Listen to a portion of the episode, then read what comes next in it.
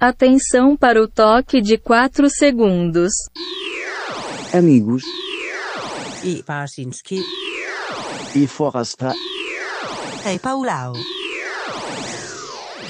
Olá, amigos, olá, amigas e olá, amigues! Opa! Começa, começa agora a BFP.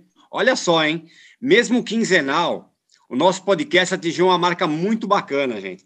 Ah. 600 mil reproduções. Não é possível. Caramba, é mesmo.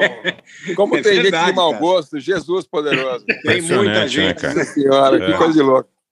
Faz tempo que eu não faço uma atualização também dos países que eu, onde o BFP já, já foi ou é ouvido, né? Sim. Pelas Opa. minhas contas, a gente já passou dos 80 países. Olha eu fiz só. Oh, que Mas isso. olha, vocês vão ver os últimos, ah, os últimos que, que, que, que eu registrei aqui, ó. Ucrânia. Bo- Vamos lá, não, Bósnia e Herzegovina. Ah, pô, legal. É. Legal. Ô, esse, ah, peraí, a Bósnia a gente pode, a gente pode eh, deve ser mandar aquele, aquele eh, programa que a gente fez sobre a Bósnia com, com o Dandão, né? Tem que É, fazer uma coisa verdade. dedicatória especial, alguma coisa, né? Exatamente. É, verdade, A gente podia verdade. fazer, agora a gente podia fazer todo, escolher assim, fazer um programa para cada país, já que a gente fez para a Bósnia já, né? Podia fazer também para outros. Quais outros que tem aí, Paulão, novos? Ó, vamos lá. Bósnia e Herzegovina, Ilhas Faroe. Olha só. Eu queria saber. E Sério, Ilhas cara. Farrell deve ser o neto do Ingmar Bergman, que tá morando Sei lá. lá, É, cara. é. Mano, tem um, a ilha tem uns 50 mil habitantes, eu acho. Né? É, exato. é. Ó, aí estamos lá, Timor-Leste, Olha só. Aí é, perigoso. Aí é perigoso. É perigoso, é verdade. Tanzânia, Olha que legal. Ô, aquela, cara. aquela ilha de Man, ilha de Man, né? Man, Sim. Isle Isle of Man, né? I love Man. né? Pô, Ele que legal, aqui, cara. Aqui na Inglaterra. Fica É. entre a Irlanda. E o Haiti, cara. Olha só Haiti, que legal. cara. Pô, legal. hein? Impressionante, né? Ó, Muito se legal. você for nosso ouvinte aí nas Ilhas Faroe, na Bósnia, no Haiti, manda um e-mail para nós, para a gente saber quem é você. Pô, na Tanzânia, na Tanzânia, cara, por favor. É. A BFP2020.gmail.com. Aí, pô, manda uma cartinha para nós aí que a gente lê aqui no próximo. Mas eu, eu, o, o, o Barça que gosta de música, conhece mais música africana, talvez possa nos apresentar umas músicas tan, tan, tanzanenses, tanzanianas. Tanzanianas, né? tanzanianas. Ah, a gente tem que fazer um especial só de música africana, pô. Isso ia ser muito É legal, hein? verdade, cara. É, mas, pô, aí, É. aí esse especial aí você você vai tocar todas as músicas, aí não sai porra. É, aí eu não, Não, eu não pô, manjo nada. imagina. Eu, eu, eu manjo de música das Ilhas Faroe, aí eu só posso fazer. Pô, o, o meu amigo Igor Cavaleira, né? Ele tá, ele tá morando na Inglaterra, né? Um tempão, mas ele tá fazendo uma. Um- participando de uma, tipo uma ONG muito legal, chama In Place of War. E Uhum. é uma, uma entidade, uma organização assim, que leva músicos para lugares que estão em conflito para eles darem aula de música. Então, assim, tem Caramba, pessoas que tipo legal. Laurie Anderson, Brian Eno, é, é foda, o nível É, absurdo, assim. É. Legal, hein? É, o, Igor, a- a- o Igor foi para Palestina e eu não me lembro se ele foi para Ruanda ou se era um lugar na Nigéria que estava. Ele, ele me falou, mas eu não me lembro Quebrando se era pau. tomada pelo Boko Haram, assim. Mas ele É, falou que ele levou uma bateria eletrônica para ensinar a molecada lá a usar a bateria eletrônica. E em É. 10 minutos, os moleques de 10 anos estavam usando melhor do que ele. cara. Fazendo- fazendo- velho essa Impressionante merda. isso, né, cara? é, Agora, fazendo umas Barça- batidas absurdas. É o seguinte, o, o, o meu filho foi assistir ontem o, o show do, do Igor e do Max, o Return, Return to Roots. Que legal. É, puta, diz que foi o bicho, cara. Diz que os caras estão tão velhos, mas estão mandando muito bem. Ah, o cara do imagina, Brujeria lá, diz que foi muito legal o show. Que legal, que legal. Foi legal, pô, o povo emocionado, o povo show politizado, aquela coisa toda, assim, bem, bem, foi bem bacana mesmo. Porra, maneiríssimo. Bacana. Pauleta, É, convidados, então? Vamos falar do nosso É, então, convidado? já que, já que a gente tá falando de artistas brasileiros que fazem carreira no exterior, né, cara? Estamos aqui com um, né? Exatamente. é. Opa! Aliás, aliás, ele tá gravando agora o, o podcast direto de Londres, cara. Tá lá fora, tá, traba- tá trabalhando lá. Estamos aqui. É, gente fina é outra coisa, né? É, tamo aqui, maravilha. pô, Ela Sim, vai sair, vai no pub, tomar uns pints lá, né? Que nem a gente, que fica aqui, né? Nessa. Pô, que bom, hein? Quem é nosso convidado, Paulão? Nosso convidado de hoje é o Fábio Golfetti, o grande guitarrista, o cara que, que fundou o Violeta de Outono e tá na Inglaterra aí com o Gong, né, cara? Pô, Bem-vindo é aí, Fábio. Bem-vindo, Fábio. Tu- pô, que legal. Vai, vocês falam de pub aí, mas vai, vem tomar cerveja quente aqui com 37 graus. Não é muito fácil, não, viu? É mesmo. cerveja, cerveja quente. E qu- quantas libras o pint aí, Fábio? Porque também tem Não, esse lado, né? É, não, é que aqui tem, um, tem uma rede aqui, não sei se vocês conhecem, chama Weatherspoons. O Weatherspoons, ele é. O cara ele não é muito bem visto porque ele é um desses Brexit, é um dos caras que é a favor do Brexit. Mas ele. Sim. Tá. É, mas ele, ele tem uma rede de pub que, que é o pub assim, bar- é muito barato, assim, o pint lá tem você toma assim, depende da, da cerveja, né?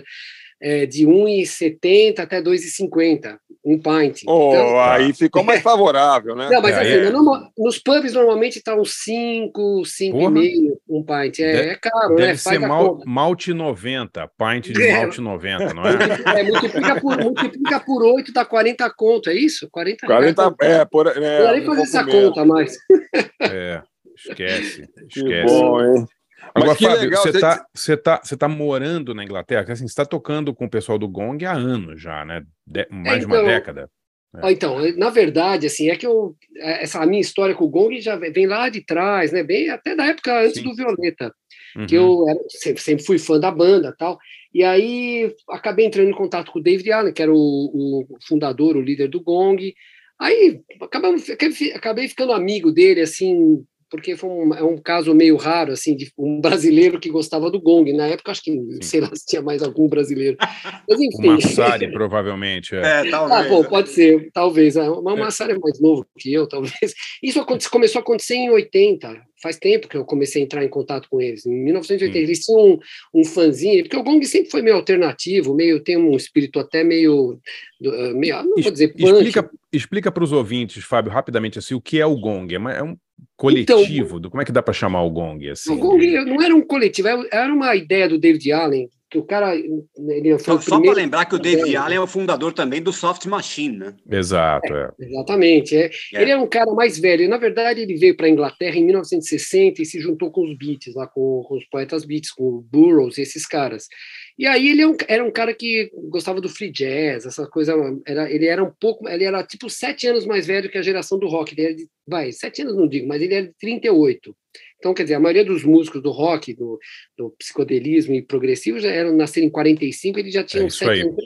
Ele era mais velho. Então, ele, ele foi um cara assim que, por exemplo, apresentou as drogas. Quer dizer, ele, o, o Burroughs, ele começou a entrar nas, nas viagens do- de uso de LSD e aí fundou as bandas, né? fundou o Soft Machine nessa época, em 66. E aí o que aconteceu? O David foi, levantou essa bandeira hippie bem no, no começo, só que ele, como ele era mais velho, ele era meio um líder, assim, até meio espiritual, assim, no, que o pessoal até hoje considera, né? Mas ele era muito, assim, tinha uma, uma cabeça, assim, muito politizada, ele não era um, era um porra louca, não, não é bem essa palavra, mas era um cara, assim, que não tinha, procurava tudo que era coisas, assim, alternativas em, em todas as áreas, né? E o que aconteceu é que quando ele, não, ele teve que sair do Soft Machine, que ele ficou preso na, na para entrar na Inglaterra, aí ele ficou na França, né, em 67, porque ele era cabeludo, aquela coisa, acabou se envolvendo no maio de 68, aí ele fugiu da França, foi para a Espanha, ele ficou fugindo nesse período. Aí, quando ele conseguiu voltar para a França, ele fez o Gong, que era um grupo que tinha o espírito hippie, era inspirado no, no, no jazz, vai no free jazz, principalmente, mas tocando rock. Então, assim, era uma, uma coisa que é, era um produto, vai, uma, uma ideia musical dos assim de improvisação que, o principal era o coletivo assim era a liberdade de criar de, de compor tanto que ele ele teve essa ideia mas na verdade ele sempre punha assim passava a bola para os músicos tanto que ele assim ele aglutinou assim trouxe vários músicos que ficaram famosos depois, por exemplo, os próprios músicos do Gong, todos eram músicos que é, viraram produtores, Steve Hillard é, e, e outro, o próprio Sting tocou num projeto do Gong em 77, depois... É mesmo, o Sting tocou com o Gong, é? É, o é, Sting... Eu, eu ser... lembro do Bill Buford também, né? Sim, ah, sim. sim esses bem. caras famosos, sim, mas, por exemplo, é. teve em 77, teve uma reunião do Gong em Paris, que a banda os, os músicos do, do Gong, cada um tinha uma, um projeto solo, e o baixista do Gong, o projeto solo dele era o Police, mas não chamava Police, chamava Strontium, Strontium 90, era um nome assim, meio esquisito. Tá. E era o Police, na verdade, com o baixista do Gong. Com, e o, eles estão, até, até, tem até foto desse show, que eles se Pô, estrearam show no, no show do Gong, abrindo o Gong. Que então, aí, história. aí o que aconteceu com o David Allen é que ele sempre aglutinou esses músicos assim, meio que assim, começando que depois despontaram. O Material, por exemplo, o, Massa, o Massacre, não, o Material, aquela banda americana do Bill Laswell. E aí foi. Legal. Então, o David, mas só que sempre ficou na, na beirada, assim, ele nunca, nunca quis entrar no mainstream, porque ele sempre quis levantar essa bandeira de ser um, um hippie idealista, né? Então, Uhum. até, o, até o último momento, assim, da vida dele, que a gente tocou até, ele morreu quando tinha 77, já faz sete anos. Até o último momento, assim, ele estava ainda procurando fazer coisa diferente, né? ele não, não parou um momento. Então, E, Gong Fábio, você, conheceu, você conheceu o David Allen em, em 80? Foi até antes do Violeta, então. Não, na verdade, não é que eu conheci ele. Eu, eu escrevia para um. Olha como são as coisas. Eu escrevia para um fã. Não é um fã-clube, tinha um endereço, tinha um LP do, do Gong, do Planet Gong, era um, um LP, do, ele chamava de Floating Anarchy, que era um, uma versão punk do Gong.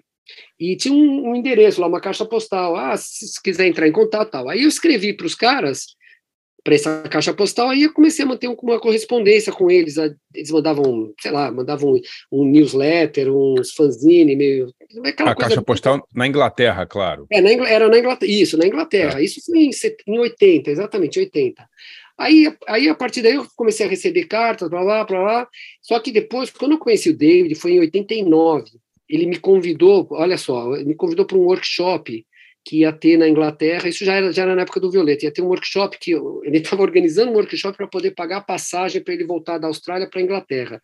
Porque as coisas aqui não, não tem esse glamour, né? Ah, Sim, o cara é ácido do rock, não. O David Allen era um cara assim que tinha uma vida idealista mesmo. Ele na Austrália ele Sim. morava num quarto, que nem eu moro hoje aqui, num quarto, Uhum. divido um quarto aqui numa, numa casa de uma amiga. E, então, assim, aí ele, fez esse convite para um workshop de meio de rebirth, que era uma técnica que ele estava aprendendo, misturando com música, umas, umas coisas do hippies, hippies new age. E aí ele voltou para a Inglaterra e fez esse convite, só que eu não, na época eu tinha, eu tinha ido para a Inglaterra um mês antes, uma coisa assim, foi uma, um, um problema de, de time e acabei não indo, né? Mas aí depois, em 92, le- você lembra da Meist, claro, Claro, Claro. claro. da, da de 90. É, eu sou bem amigo da May, e a May estava aqui na Inglaterra, ela falou para mim assim, pô, sabe o David Allen que você gosta? Ele está aqui, ele vai, ele- eu estou em contato com ele porque ele tem um, um selo que está lançando o meu disco e o disco dele. Aí ela me pôs em contato direto com o David, aí o David falou para mim, ó, eu já li todas as suas cartas que você escreveu pro, pro, Pô, pro que legal. endereço. Cara, cara, como legal. assim?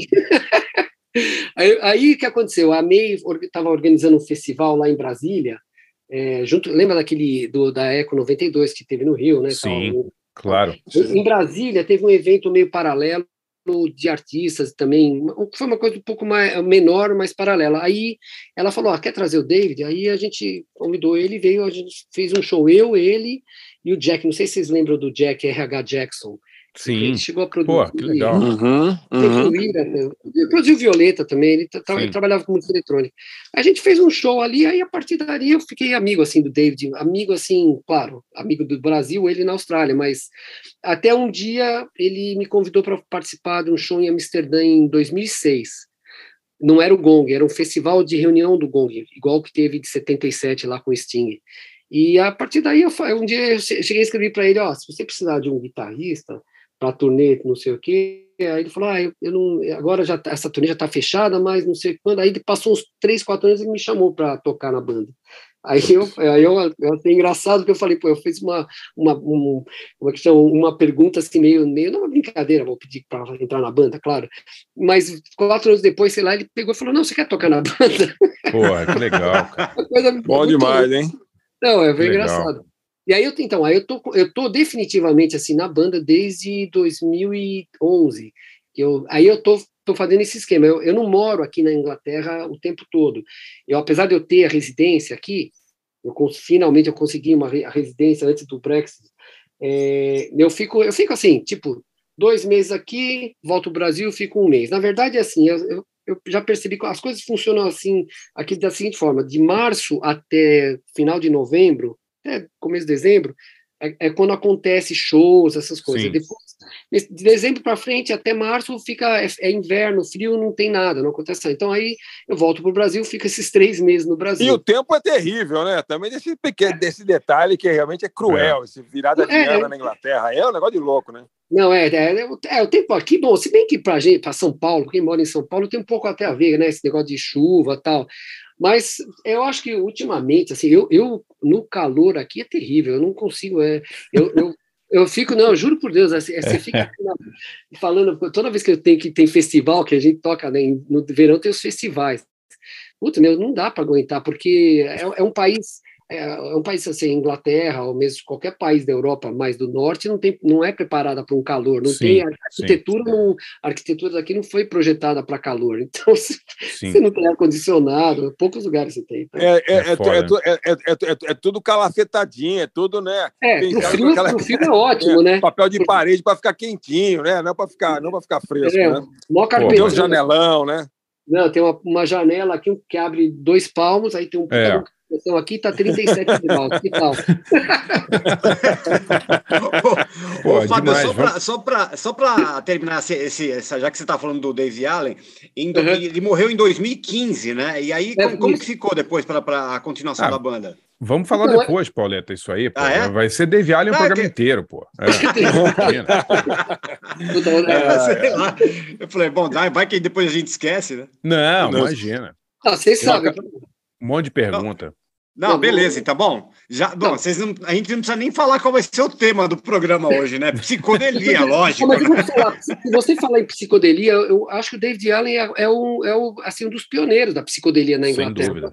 Com certeza. É. Ele ficou no underground, mas ele é o, é o cara que estava lá em todos os eventos, assim, psicodélicos que você conhece. Tem, ele tem dois livros que ele escreveu meio autobiográficos, que ele relata todos esses todos os eventos que aconteciam na Inglaterra, acho que é, é mais da Inglaterra, acho que Sim. não sei se na França tem alguma coisa, mas ele estava sempre em todos, né? Então é o cara mais psicodélico que já existiu, acho que.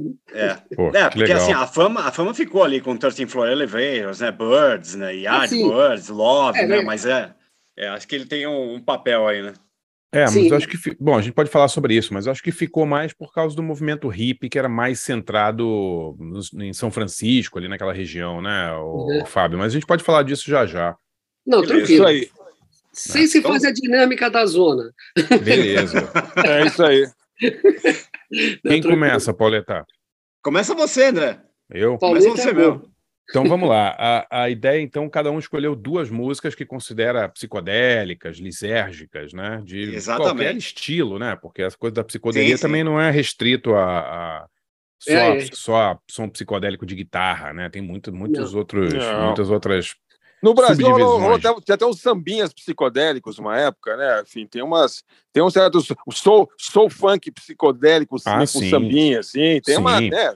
Tem, no mundo inteiro, acho que isso aí né, foi conectando com o que tinha local ali e foi, foi dando um, um, um, um molho um molho diferente, né?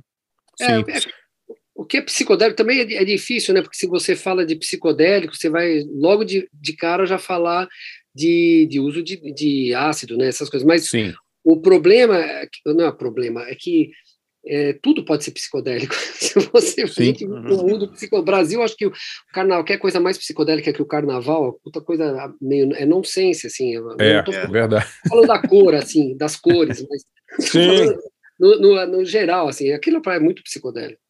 É verdade. Pô, pode crer. Eu, então vamos lá, Pauleta. Eu escolhi duas coisas bem assim de lugares diferentes, mas que tem uma conexão muito grande. primeiro, a gente falou aí da, da África, né? Que eu realmente curto muito música africana, e eu escolhi uma banda, uma banda da Argélia.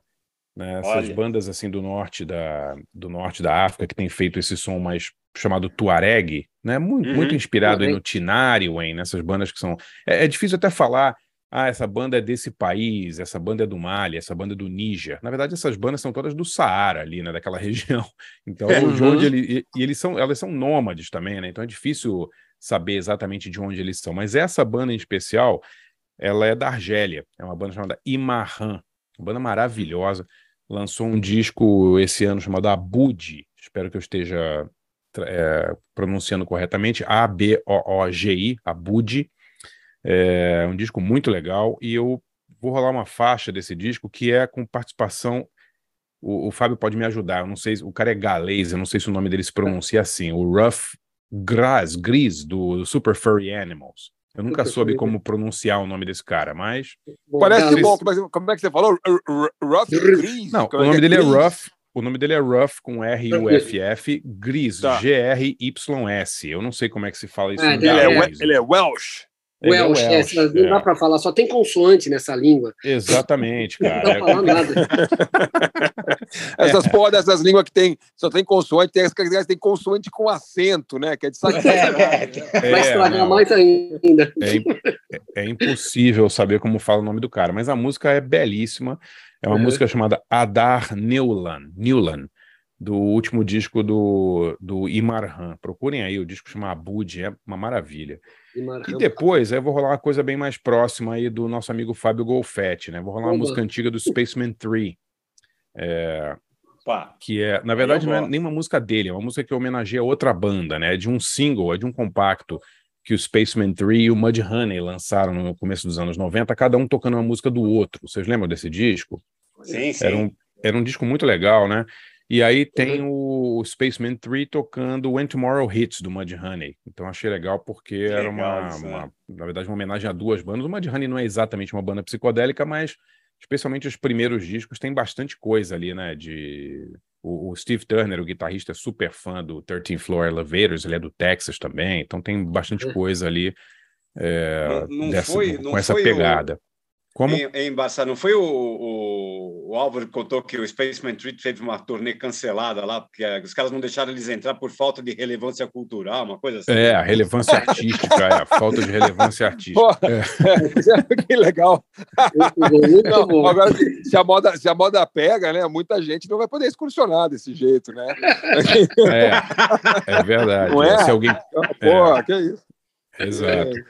O Spaceman 3, só lembrando que era uma, uma banda inglesa, super, assim, de, dessa nova psicodelia, eles são formados no início dos anos 80, né? E os dois principais membros são, são o Peter Camber, né, que é o Sonic Boom, e uhum. o, o, Jason Pierce, que hoje está no Spiritualized, né? Então, são dois caras muito importantes aí, e a banda é super legal. E a gente vai ouvir eles gravando uma versão de When Tomorrow Hits do Mudhoney. Então vamos lá. Primeiro, o Imarhan, com participação do Ruff Grise, ou Grease, do Super Furry Animals, com Adar Newland, e depois o Spaceman 3 tocando Mudhoney, When Tomorrow Hits. Já voltamos com Fábio Golfetti.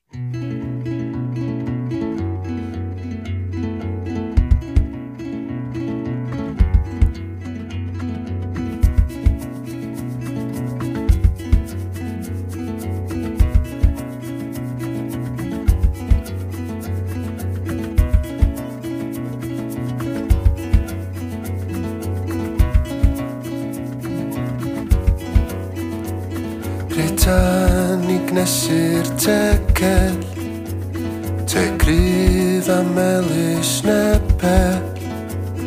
O ddrws y babell oren Serenog nos dan seren. Te gryf, te gryf, te gryf Te gryf, te gryf, te gryf, te gryf. Te gryf, te gryf, te gryf. Tekrir, tekrir, tekrir, tekrir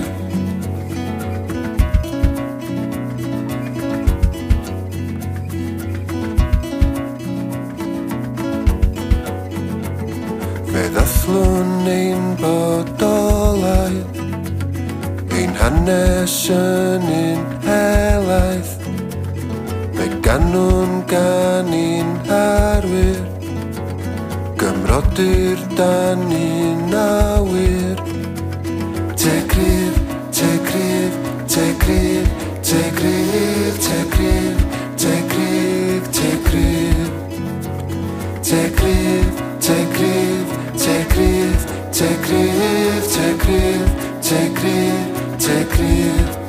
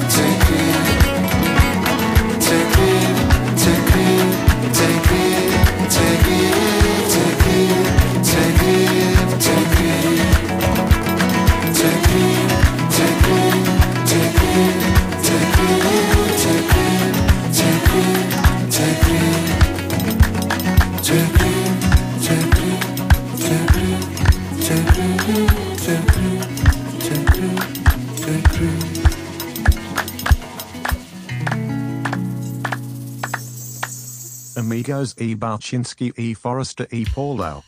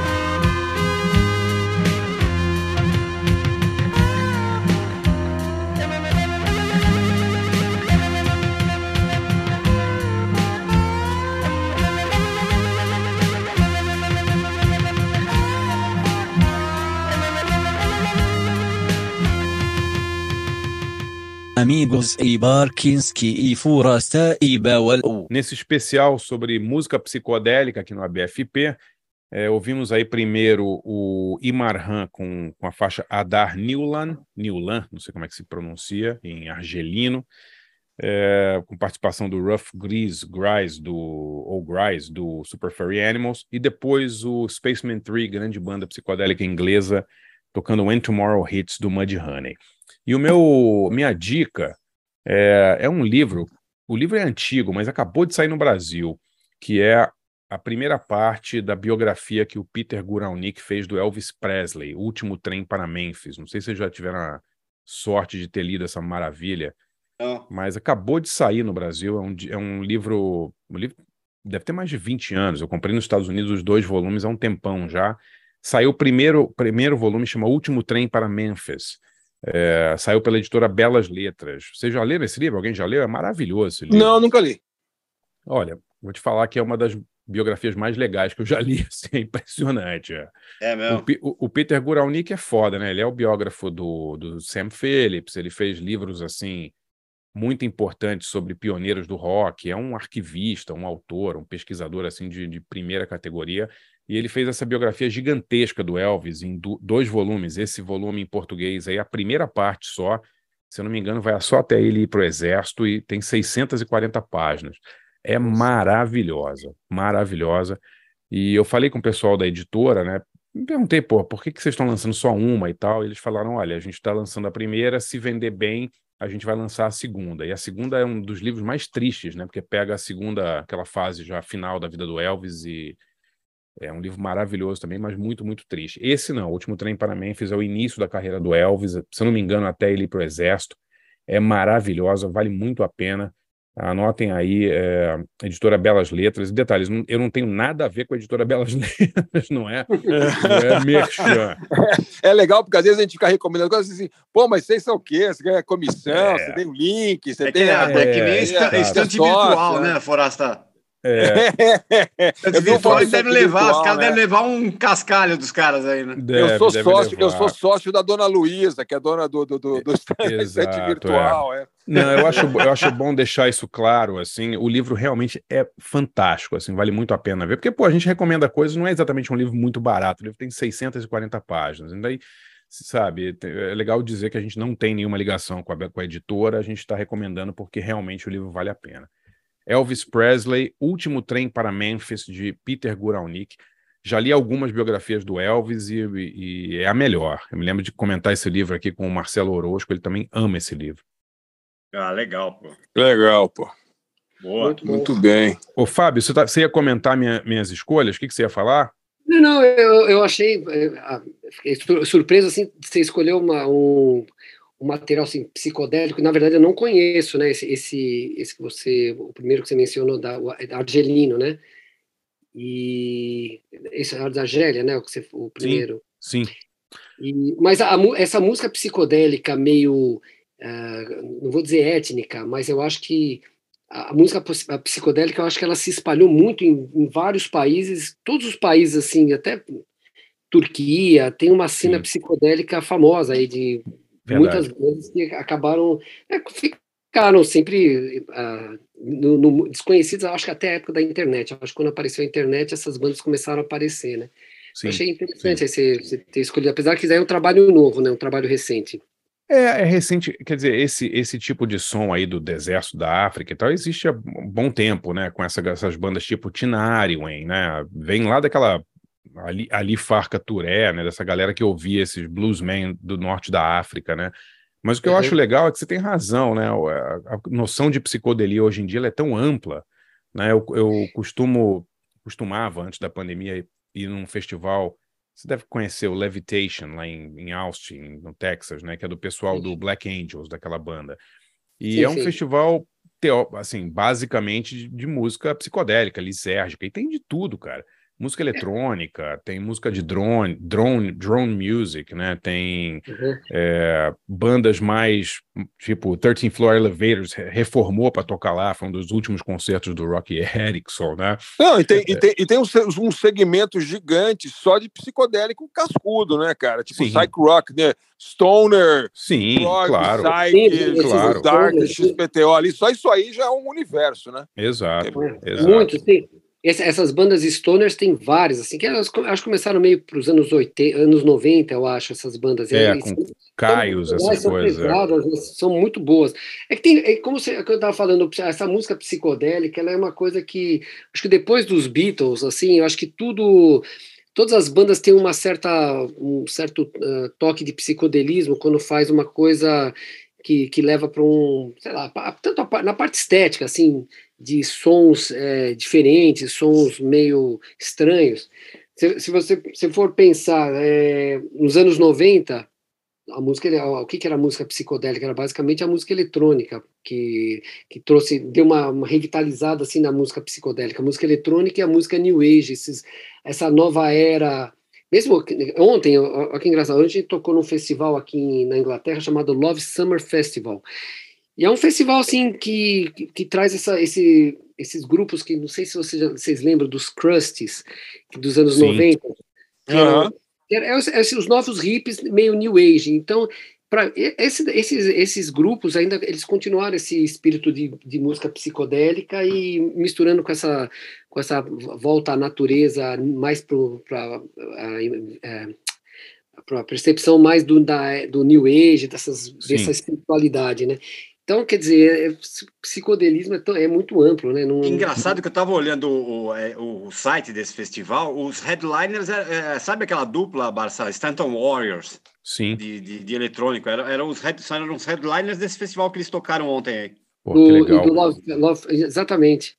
Não, e, e, é, Ô, Fábio, essa, essa, essa onda crusty ainda, ainda é forte na Inglaterra, porque é uma onda muito interessante, né? Uma galera que levou o hipismo ao extremo, assim, né? Tipo, moram em comunidades e...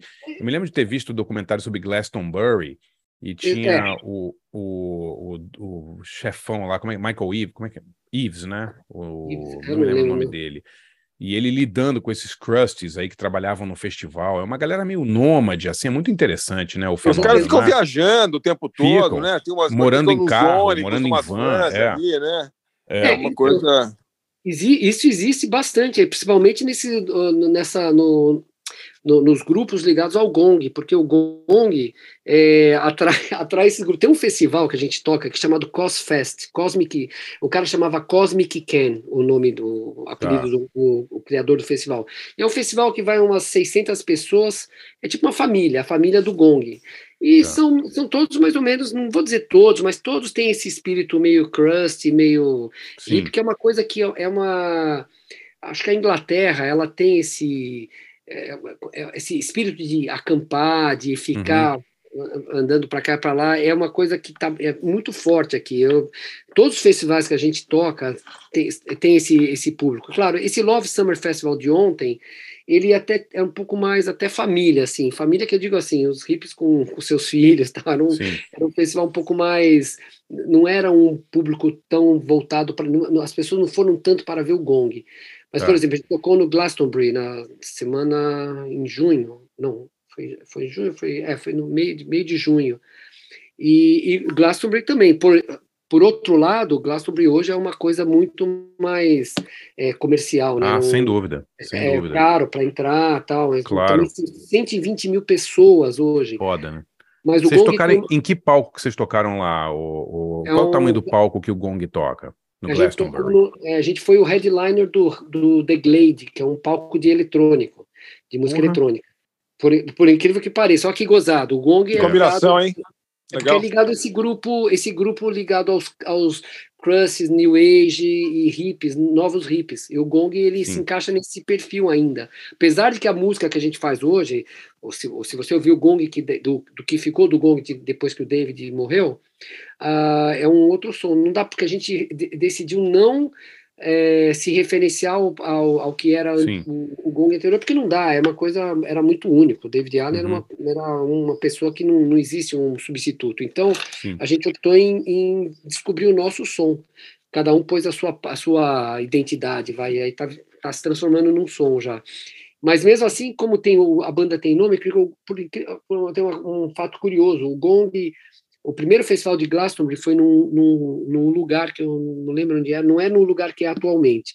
Uhum. E, foi em 70. Em 71 já foi o primeiro festival nessa fazenda, Sim. que é ali do lado de Glastonbury e o Gong que emprestou, emprestou o PA para o festival. O PA que, que foi para fazer o festival foi o Gong. Então, por isso que o Gong tem uma, tem uma, uma assim, vai dizer, até uma, uma tradição vai de poder Sim. tocar lá, porque foi, um, foi a primeira banda que ajudou a financiar o festival. Pô, que legal, cara. Esse, esse claro documentário, que... o documentário é do, é do Julian Temple, é, chama ah, 71, é não é? Porra, é maravilhoso esse filme, cara. E tem umas cenas de arquivo exatamente. Eu não lembro se tem o Gong, que eu já vi há alguns anos, mas, pô, tem muitas cenas de arquivo do início do festival. Aí tem a, essa família de Crusts, assim, essa galera que ia, trabalhava de voluntário, assim, é muito interessante. Tem a filha do filme. cara, né? Agora que eu tô lembrando, eu vi esse documentário. Porra, tem a é filha do, do, cara que fundou, não é? Que, é? que é quem toca agora mais que ele, não é? É, ele tá lá ainda, né? Acho, ele tá, mas até parece que a é. filha dele que contando, que no começo já tinha lá aquela tinha o triângulo, né? Tinha aquele negócio, mas. É enfim, o olho, que, a, a pirâmide. É o olho, é, é, é, exatamente. Então, foi esse, esse, palco que o Gong, esse foi o palco que o Gong emprestou, vai, o equipamento. Inclusive, esse documentário tem, se não me engano, tem aquela atriz, acho que é a Julie Christie, se eu não me engano, ela parece que ela era, era uma namorada de um dos integrantes da banda, eu acho que. é um, mesmo, é? Baterista, Caramba. É. Caramba. Da, na época. Que legal, olha a história. E na formação. Na, na, na, formação atual do Gong, quem é, a pessoa, quem é o músico mais antigo, assim, mais veterano? Sou eu. É você? eu sou é, mais velho é, da banda. Não, você acredita? Não, na verdade, assim, eu, eu a minha, meu relacionamento com o David Allen foi, é, foi antes de, dos que estão na banda atualmente. Mas quando eu, quando eu, eu entrei na banda, o saxofonista, quando entrei definitivamente, né, o saxofonista que está hoje, que é o Ian, e o baixista, eles já estavam na banda. Isso foi em 2011. Então, assim, é, apesar de eu ser o mais velho, assim, eu, eu, eu entrei um ano depois deles. Eles, eles começaram a ensaiar antes. Mas olha que gozado. Aí o. Mas o, o, quem é o líder da. Vão, líder não, não tem, mas quem é o, assim, o, o, o vocalista da banda, que é o que, que é o frontman, é um, um cantor aqui de, da Inglaterra chamado Cavos, Cavos Torab. Ele era de uma banda, talvez vocês conheçam, chamado Cardiacs. Que é uma, ah, sim, sim. Essa... Ele, ele, é iraniano, não é esse cara? É, ele é iraniano, exatamente. E, e o Cardiacs era, era uma banda que eles chamavam de, sei lá, meio é, punk progressiva, uma coisa muito louca, assim, é um som que dois, dois mundos opostos, mas a banda tem assim uma legião de fãs assim, é, é também é uma famíliazinha assim, essa essa banda Cardiacs. Tem várias bandas ligadas aí. E o Cavos, ele é um cara bem relacionado aqui, então ele ele ele leva a banda assim, ainda a banda aí, o Gong é é, acho que vai continuar sempre sendo underground, nunca vai, nunca vai muito para o mainstream, apesar de, de, de, ter toda essa história, vai sempre ficar no underground. Inclusive, esse vocalista, ele é, ele é circula aqui no, no, no underground da música inglesa, meio ligado aos, ao, ao, por exemplo, ao grupos, você conhece esses grupos de, não, é, vou dizer rock in opposition, mas esses grupos mais experimentais, instrumentais, ele, ele participa muito dessa cena. Uhum que é, é um outro lado, um lado mais obscuro assim do, da, do psicodelismo, vamos dizer. Uhum. Muito legal, muito legal. legal como, foi essa, é, é, como foi essa, essa, essa, é, aquilo que eu ia falar na, na, que, sobre o Dave Allen, como foi essa entrega de bastão dele aí? Porque ele, Não, ele morreu justamente... em 2015 de câncer, né? Ele teve um câncer assim, ele, ah, por incrível que pareça, o último show que o David Allen fez foi em São Paulo, num lugar chamado Namata Café. Vocês lembram desse lugar? É mesmo. O último é, do, do Dave Allen foi no Namar? Foi. Que combinação, Caramba, cara. Não, eu, eu, vou, não, é uma, as coisas são bizarras, porque assim, a gente estava. É, ele montou essa banda, né? Veio é, o filho dele tocar bateria, eu, os dois já estavam lá, o sax e o, e o coisa, e o Cavos entrou para se juntar na banda, então nós formamos uma banda com duas guitarras, o David mais cantando, sax, bateria e baixo. Bom, aí eu consegui fazer uma turnê aí no Brasil, por, lembra do, lembra, o Festival Psicodália fez um convite se a gente queria tocar, aí eu aproveitei, a gente marcou uns shows, e tinha um show para fazer no Chile também. Só que aí na última hora o cara, o, o cara do Chile deu, deu para trás, aconteceu um, teve um problema lá, cancelou o show assim. Aí, eu, aí os caras falaram: bom, o que, que a gente faz essa semana? Ah, arruma um lugar para a gente tocar, qualquer lugar aí, de graça, porque o Gong tem esse espírito, a gente não toca assim para tocar, porque é músico, você tem que tocar, né? É melhor, se você não toca, você gasta. Então é melhor se tocar, mesmo que seja de graça. Se pagar, se pagar o hotel a comida, se pagar a hospedagem a comida já está valendo. Então aí eu, eu, eu tinha um, amigo em comum do Namata, ele falou: ah, pode vir aqui segunda-feira. Aí nós fizemos um show de uma segunda-feira.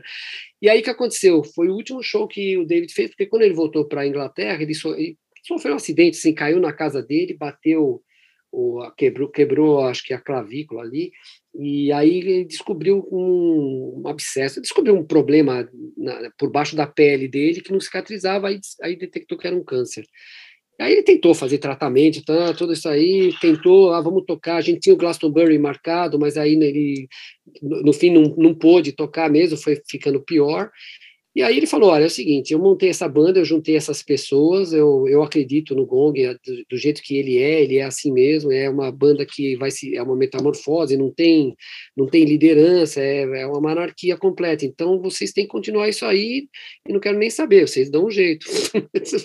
vocês continuam aí fazendo E aí a gente ficou meio assim, fala, puta, como que a gente vai tocar Vamos, toma que o filho é teu, esse é, é não, mas a, a, gente, a gente sempre fala assim que a gente herdou sabe, herdamos uma puta de um, uma, um, um, navio assim, puta navio legal, mas todo estragado, tudo quebrado, tudo com os canos enferrujados, furados. Assim, Porque é difícil, né, pra gente fazer, pô, o Gong, sei lá, não, é difícil assim você pôr na estrada, né, a banda, não é? A banda tem, tem, tem uma tradição, mas ela, ao mesmo tempo, ela tem, é, não é maldita em si, mas é, é, é hippie, né? não é maldita, é hippie, é uma boa descrição, né?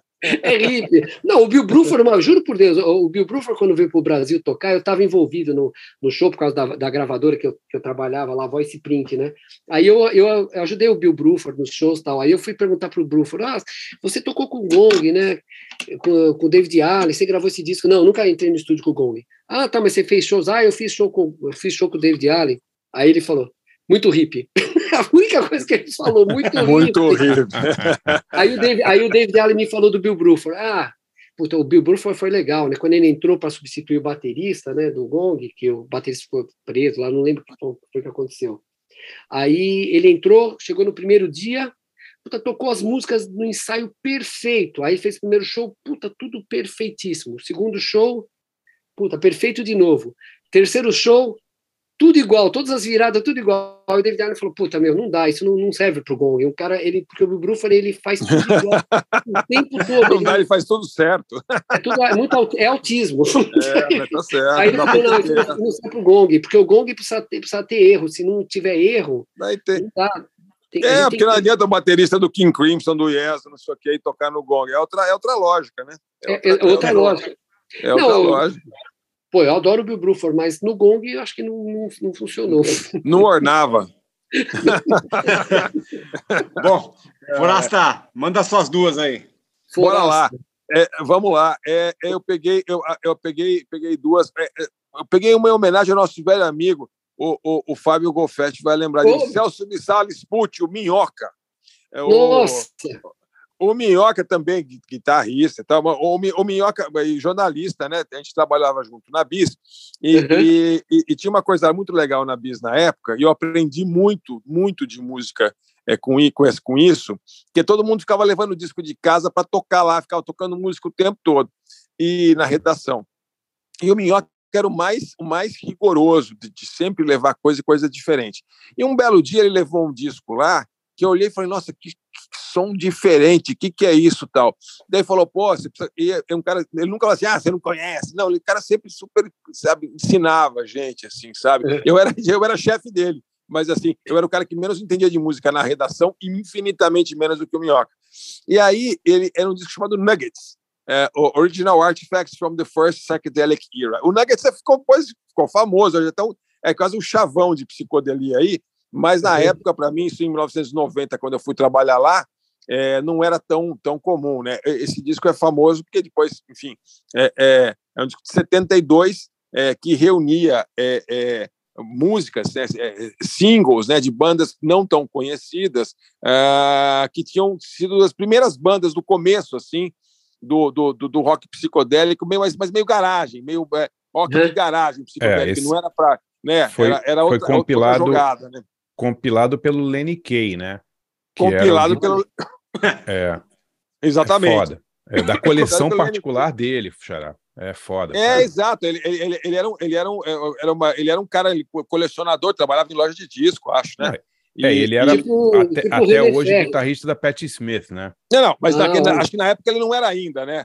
Enfim, é 72. Não sei se ele já tocava, acho nem sei se ele tocava com ela ou não, mas enfim. Não, não, ele com tava... ela não, mas já, já tocava. Ela não, tocava já, por aí. É, é, já estava é. na vida ali. E ele pegou é. um monte desses, desses, desses compactozinhos tal, juntou tal, e, e não era não era psicodelia de, de São Francisco que fazia ou mais pop, eram uns negócios meio meio garagento. Daí e, e aí então esse disco pô, virou um dos favoritos ali da, da, da, redação, vira e mexe, tocava. E a primeira vez que eu ouvi foi o Minhoca que tocou. Aí eu lembrei, falei, pô, vou pegar um do Nuggets. Daí, pô, eu não resisti, peguei a primeira faixa, que é muito sensacional, assim, que é do Electric Prunes. Putz, é, adoro. É uma, é, você gosta? Oh, legal, claro né? É legal. É uma banda de Los Angeles, uma banda meio estranha, porque até esse primeiro disco nem foram eles que compuseram, foram umas minas que compuseram o disco todo mas é, compositoras assim de, de, de, de, que tocavam, compunham para vários outros artistas. Depois eles fizeram uma carreira, muda, a banda foi mudando e tal. Mas a puta banda legal, puta música legal e, e, uma, e bem, bem é, esse, esse lançamento foi saiu, eu fui checar novembro de 66. Então você vê, é antes do Summer of Love, ah, é, aquele negócio é. tal, já tinha um monte de coisa legal rolando ali.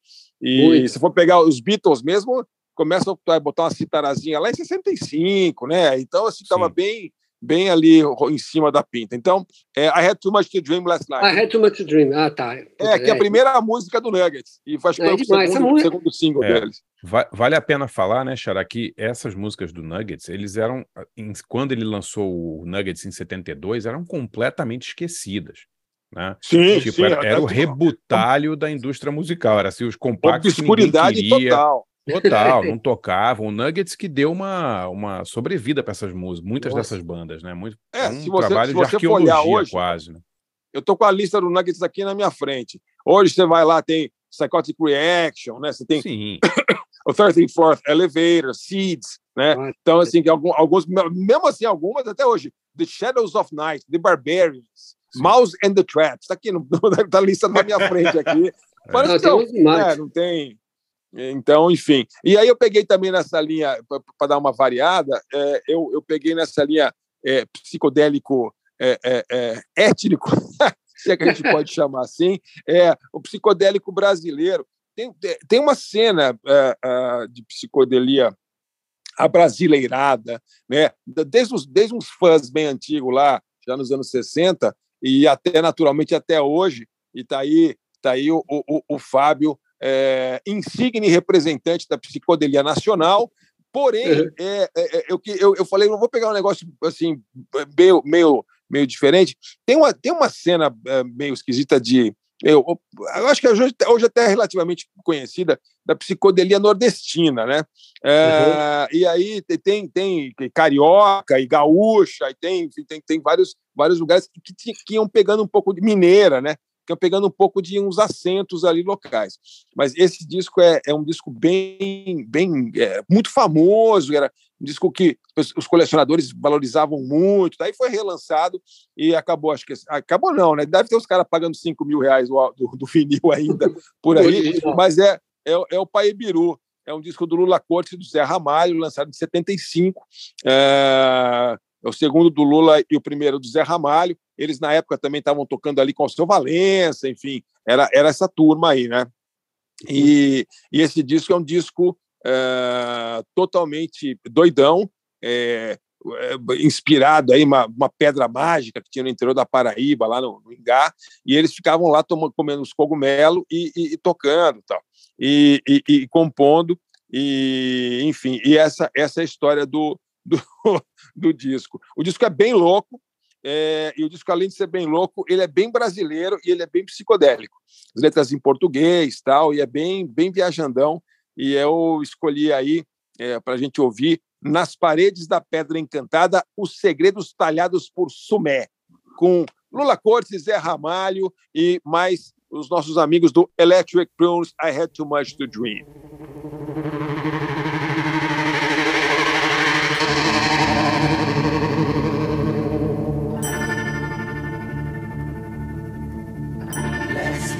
Shadow fell upon my lonely room. I touched your golden hair and tasted your perfume. Your eyes were filled with love the way they used to be. Your gentle hand reached out to comfort me.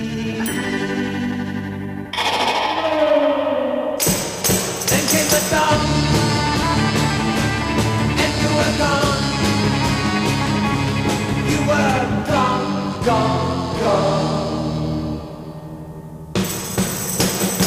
I had too much to drink last night. Too much to drink. I'm not ready to face the light. I had too much to drink last night. Last night. The was empty as I staggered from my bed. Could not bear the image racing through my head. You were so real that I could feel your eagerness. And when you raised your lips for me to kiss, came the dawn, and you were gone You were gone, gone, gone.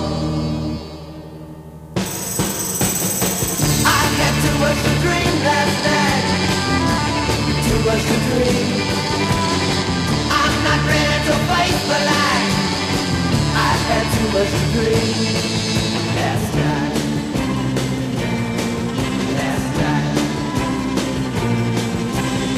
I had too much to dream last night too much to drink. I'm not ready to face the light. I had too much to drink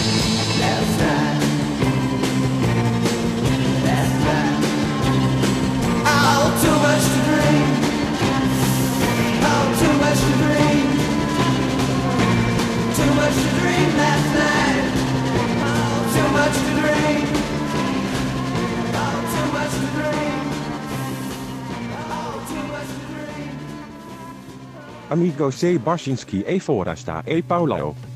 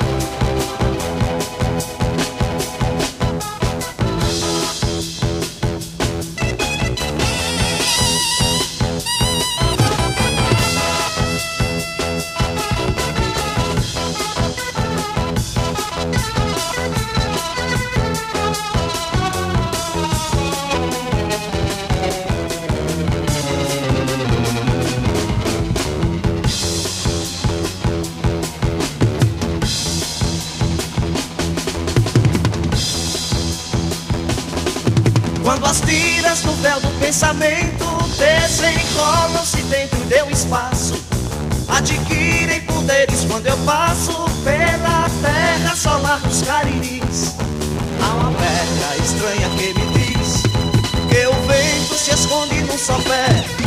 Que o povo é escravo de pajé e que a água de ser cristalizada nas paredes da pedra encantada, os segredos talhados por seu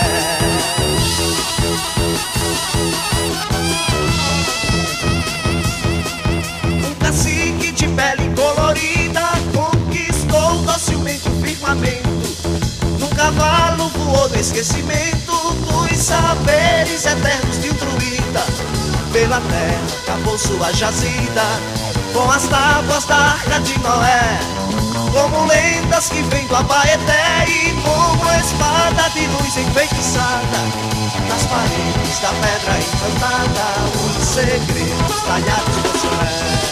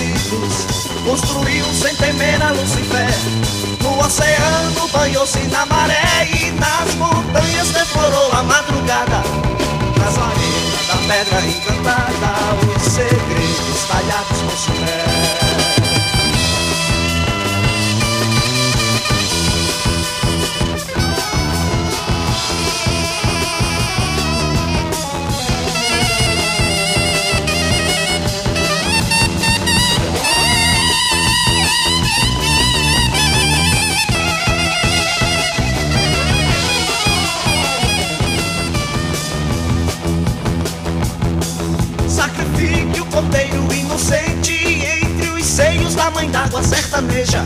Numa peleja de violas se deseja que o sol se derrube lentamente. Que a noite se perca de repente num dolente piado de Guiné. Nos cabelos da ninfa Salomé e nos espelhos de Teis enluarada. Nas paredes da pedra encantada, os segredos talhados por Sumé.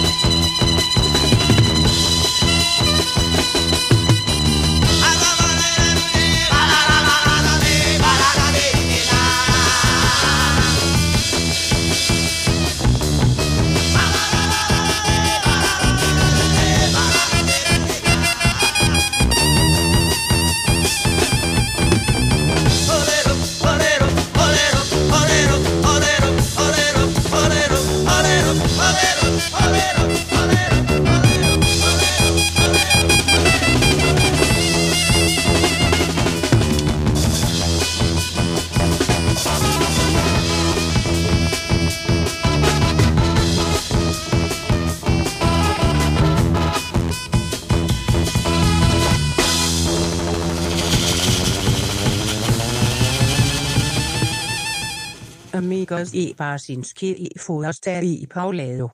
Você ouviu? Oh, eu quase botei todo, todo danado para Catende, que é, que é a minha primeira memória desses caras que eu vi no festival. Assim, na, no festival, na festival.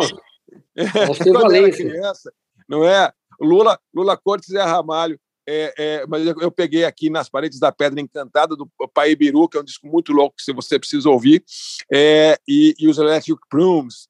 É, e a minha, minha dica é um, é um, um site, é um, é um blog meio antigão, assim, mas é, que é muito legal é, para essas coisas assim de psicodelia brasileira, chamado, até tem a ver com Nuggets, BR Nuggets. B-R-N-U-G-G-E-T-S. blogspot.com. Não sei se vocês conhecem aí, é bem legal esse. esse é um blog meio caretão, assim, aquele visual. Eu já já esse daí já. É, legal esse site, né, legal. né, Paulão? É, é, é bem legal porque o, o, o cara que faz, Pô, agora vou, preciso achar o nome dele aqui, eu esqueci o nome dele. Eu preciso dar o crédito devido para o cara. É um cara que é, muito, ele é legal porque, assim, além de botar é, textos e, e artigos, ele pega artigos dos outros, sabe? Assim, texto do Augusto de Campos escrevendo sobre não sei quem, o Tarek, sabe? Em, em momentos diferentes, ele foi, ele fez uns. Ó, começou em 2006 e tá até 2017, então são 11 anos e está no ar. Então tem lá é, os caras falando de tudo, de Damião Experiência, de Walter Franco, de, de é, é, é, é Chave do Sol, ou sei lá o quê, entendeu? Todo tipo de coisa é, que tem a ver com, com não só psicodélico, psicodélico, progressivo, é, rock experimental brasileiro, assim, em geral, né? E, e, e, textos sobre, sobre shows, textos dos Zé Teles, um monte de gente legal, assim, de várias épocas diferentes, então, é super recomendado, assim, para quem gosta de fuçar essas coisas, vão descobrir. É, e eu, eu, eu, agora, eu tinha esquecido desse, desse, desse site, agora, essa semana, por causa da, do nosso tema, eu fui atrás ali. E, e pô, como é legal. É, é maravilhosa, né? Eu, eu, eu, eu, eu ainda me choco com o incrível mundo da internet. Coisa, como é legal, né, meu? Puta vida, né? É demais, né? Você poder. É demais, você poder ler, sabe, texto do, da, da Ana Maria Baiana sobre o show de 75, sabe? É demais. Escuta, ô, ô, ô, Fábio, deixa eu te falar, ele tá falando do Gong, do Gong, mas eu queria falar do Violeta de Outono, cara. Uhum. Porque é o seguinte, você, enfim, curtia esse tipo de som, fazia esse tipo de som, mas você foi uma coisa é, é, mágica e inesperada é, quando, quando o Violeta apareceu, porque é, teve tava aquela onda de rock, né? De, porque de RPMs e, e, e Legião e Paralamas, e também dessa de rock engraçadinho, que, né, e que de abelha, uhum. não sei o quê. É, e de repente começaram começou a aparecer oportunidade é, de algumas bandas que não tinham em tese nada a ver com isso, ou tinham muito pouco a ver com isso, é, gravarem discos. E aí vai desde o do Agentes, para falar de um eletrônico bem eletrônico, até o Violeta de Outono. E eu mesmo quando o Violeta apareceu, eu falei assim, meu, os caras vieram do espaço sideral, como é possível que tenha alguém fazendo esse tipo de som no Brasil hoje? E fazia som e fazia videoclipe. Eu me lembro dos videoclipes do, do, depois eu não sei se você sabe isso, mas eu você, você sabe, mas eu, eu, tinha um tanto de contato com o Ângelo Pastorello, teu teu camarada de banda, porque ah, ele era sim. fotógrafo, ele fazia umas pautas para bis, né? Ele, ah, ele fazia as fotos para gente. Para bis, é verdade. É, então. E aí eu falava assim, cara, como vocês fazem esse show, velho? Eu me lembro de, tipo assim, como é que vocês fazem esses videoclipes? Não é possível que tem, que tem isso aqui está acontecendo no Brasil em 1988, ou sei lá o que. O primeiro uhum. disco é 80, antes, 85, 6, por aí? 87, 87 o primeiro, né? 86, 87. 86, 87, é. Pô, eu, então, comecei a trabalhar em 88 né, na Folha e, e, e daí depois uhum. na Bis. Me conta um pouco como é que foi essa, essa transição de você ser um cara que era, que era é, muito ligado em, em, em, em, um rock mais experimental, é, é, em rock. É, vou usar, não, vou, não vou falar progressivo, rock mais, mais experimental né, e psicodélico, é, para de repente você ter, fazer canções é, com, com uhum. começo, meio e fim, curtinha, letra em português, videoclipe e tal, não sei o quê, e ser, ser encaixado de alguma maneira no movimento do rock BR, como se falava na época. É, então, essa é uma coisa também curiosa, porque é, o que aconteceu? Eu, antes eu, do Violeta, eu, eu, estudava na arquitetura lá na USP, na FAO tal, e a gente, acho que 50% dos arquitetos queriam ser músicos, ninguém queria ser arquiteto. e, na... e, quem estudava música queria ser o quê? Não sei, né? Publicitário. Pois é, bom, é que, na, na, verdade, quem ia para arquitetura que não queria fazer outras coisas, não queria ser engenheiro, não queria ser, sei lá, não, era o que sobrava, assim ficava na arquitetura. Bom, enfim. Aí na, na, na FAO eu conheci uns amigos, que eram o Alberto Birger, o Nelson Coelho, uh, quem, tinha mais um outro Gires também. Cada um é, eram todos arquitetos e a gente queria fazer alguns sons, assim, na época, isso foi em final dos anos 70. E o que, que aconteceu? A gente começou a fazer uma coisa meio progressiva, meio que a gente gostava, vai, som meio experimental, um pouco de jazz, Frank Zappa, Ra e etc. Só que a gente não tinha capacidade técnica para fazer música assim, né? Bom, aí foi indo, foi indo, uhum. no fim, um belo dia a gente tinha essa banda meio que era meio experimental, o, o pessoal da FAO lá, e aí a gente falou, pô, vamos, vamos tentar achar um vocalista. Aí um, um, um, amigo em comum, que era dono de uma loja chamada Underground, lá na, em Pinheiros, ele falou, ah, tem um cara que saiu de uma banda chamada Voluntários da Pátria, ele chama Guilherme, eu acho que ele sabe, ele sabe, ele cantaria legal para a banda de vocês, né? Ele gosta uhum. de pós-punk, não sei o quê. Sei lá, nem sei se tinha esse termo no pós-punk, enfim. Aí Guilherme o Guilherme é o Guilherme Snardi. Aí veio o Guilherme Snardi, entrou nessa nossa banda de arquitetos, que era um som meio experimental, a la material, dessa, dessa praia meio no wave, que, que, o pessoal chamava, e ele escreveu umas letras. Aí a gente chamou a banda de zero. Né, nessa época. Aí o que acontece, né, o que aconteceu com essa banda? A gente fez uma banda que era um som totalmente é, meio atonal, assim, mas com o Guilherme cantando daquele, naquele estilo, vai, nem era bem o Brian Ferry, mas num estilo meio pop.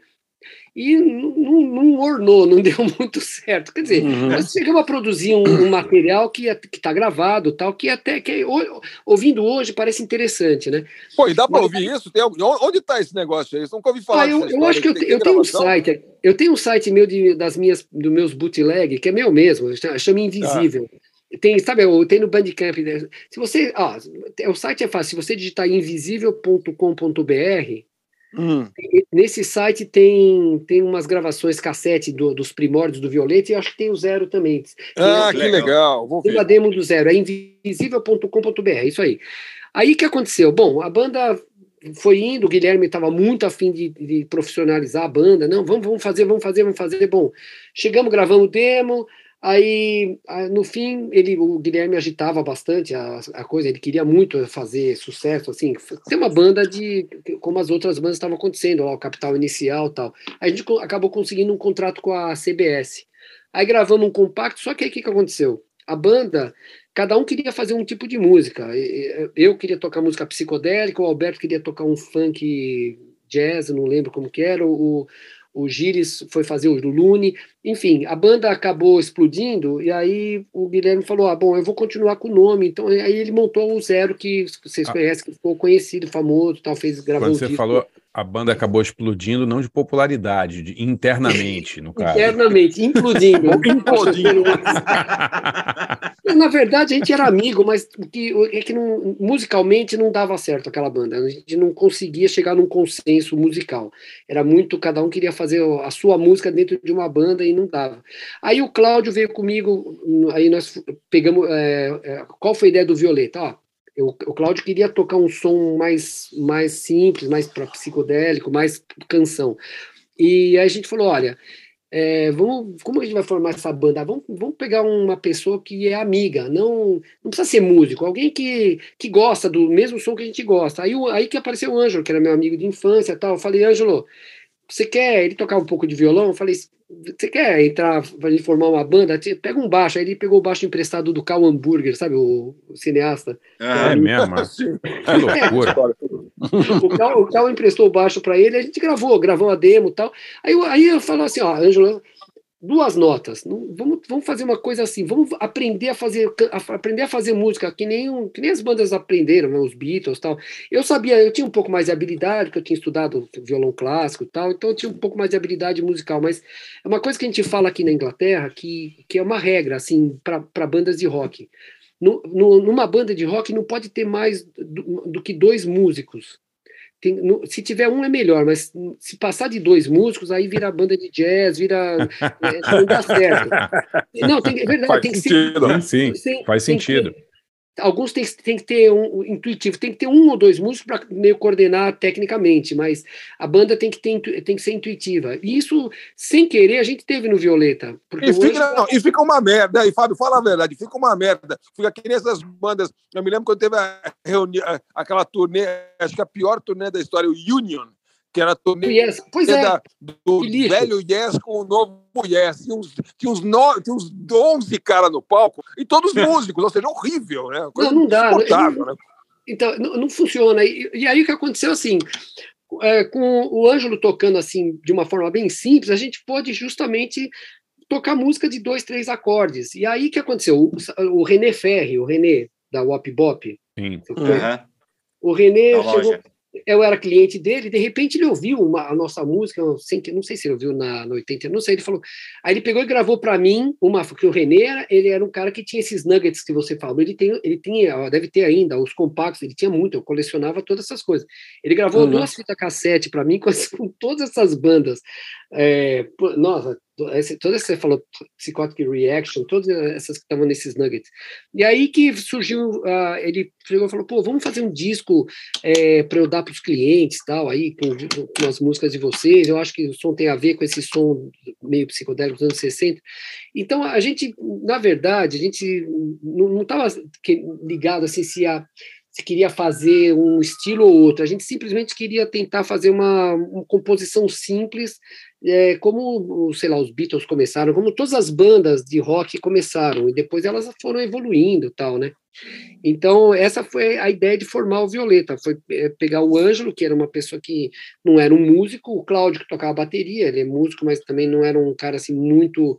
É, e eu que sabia um pouco mais de ler música, vai, eu, eu, eu sei, música, sei ler música tal. E, e, eu acho que essa combinação que eu acho que faz uma banda de rock ter uma característica, às vezes pode ficar original, né? Se você tem uns ingredientes aí mais inusitados. Sim. O, então, legal, mas, legal mas do fale, Violeta que Pode falar, Pauleta. Desculpa. Não, não, é não, legal que formou um, uma legião de fãs do Violeta, né? Sempre, cara, eu ia falar mesmo, isso, mesmo cara. De... É. é impressionante. Ô, Fábio, você então... lembra um show que vocês fizeram no Circo Voador, numa homenagem ao Raul Seixas, lembra disso? Ah, você estava nesse show? Pô, fui, eu fui um dos organizadores do show, cara. Tinham quase 3 mil pessoas nesse show. Cara, impressionante. A banda que mais. Era, era, um, era um show em homenagem ao Raul. Eu tinha um programa na Rádio Fluminense Coisa na louca. época.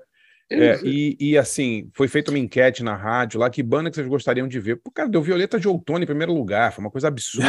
Olha só. É, é não, foi bizarro, assim, e o show foi antológico, cara, foi demais, assim, lotado o circo, né, o Fábio? Foi uma coisa, não, a gente tava esperando, assim, porque a gente foi pela, o cara falou, era o Lariu, acho que tava organizando o show, não lembro quem era, mas ele falou, ah, vocês topam vir pela passagem, pela bilheteria? Ah, falou, ah, tá tranquilo, né? Sei lá, se der 300 pessoas, de repente deu 3 mil. É, Aí não, Fábio, fui, uma grana, eu, eu casei.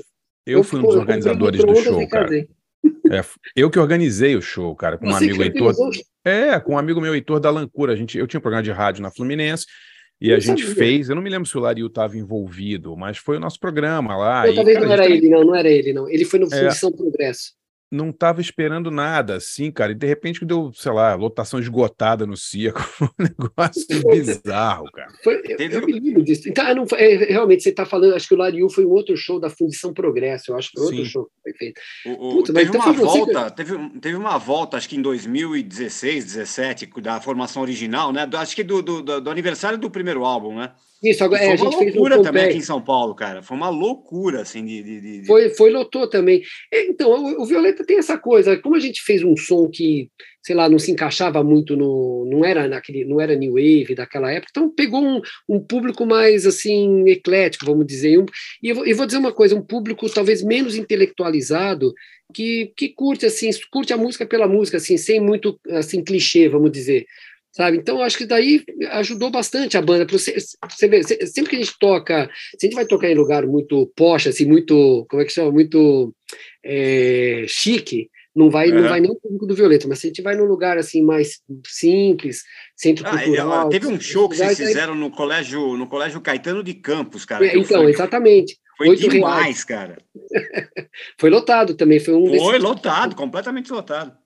Então, assim, eu acho que o Violeta entrou nesse, nessa lacuna aí de bandas que, que não tinham um rótulo, vai, de, só fazia rock mesmo. Uma vez até eu lembrei de um negócio que perguntaram é, o que, qual era o estilo da banda, que eu falei que era só rock, que era é, é, a gente faz uma música antes de colocar a, a, a banda na prateleira de, de discos para vender, porque quando você vai pôr uma banda na prateleira, você precisa dar subclassificações, o que é legal também nesse, em certo ponto, mas é que hoje tem tanto que você, né, cada, cada estilo de dentro do rock, você, ou rock ou jazz, sempre tem três, quatro subcategorias, né, onde se encaixa as bandas.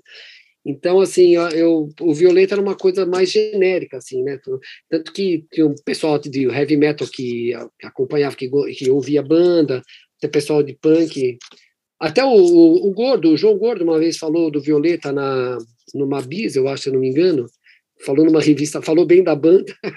aí, não, a, a, banda tinha uma moral, moral com todos, assim, com muita, muitos fãs de gêneros diferentes, com certeza absoluta.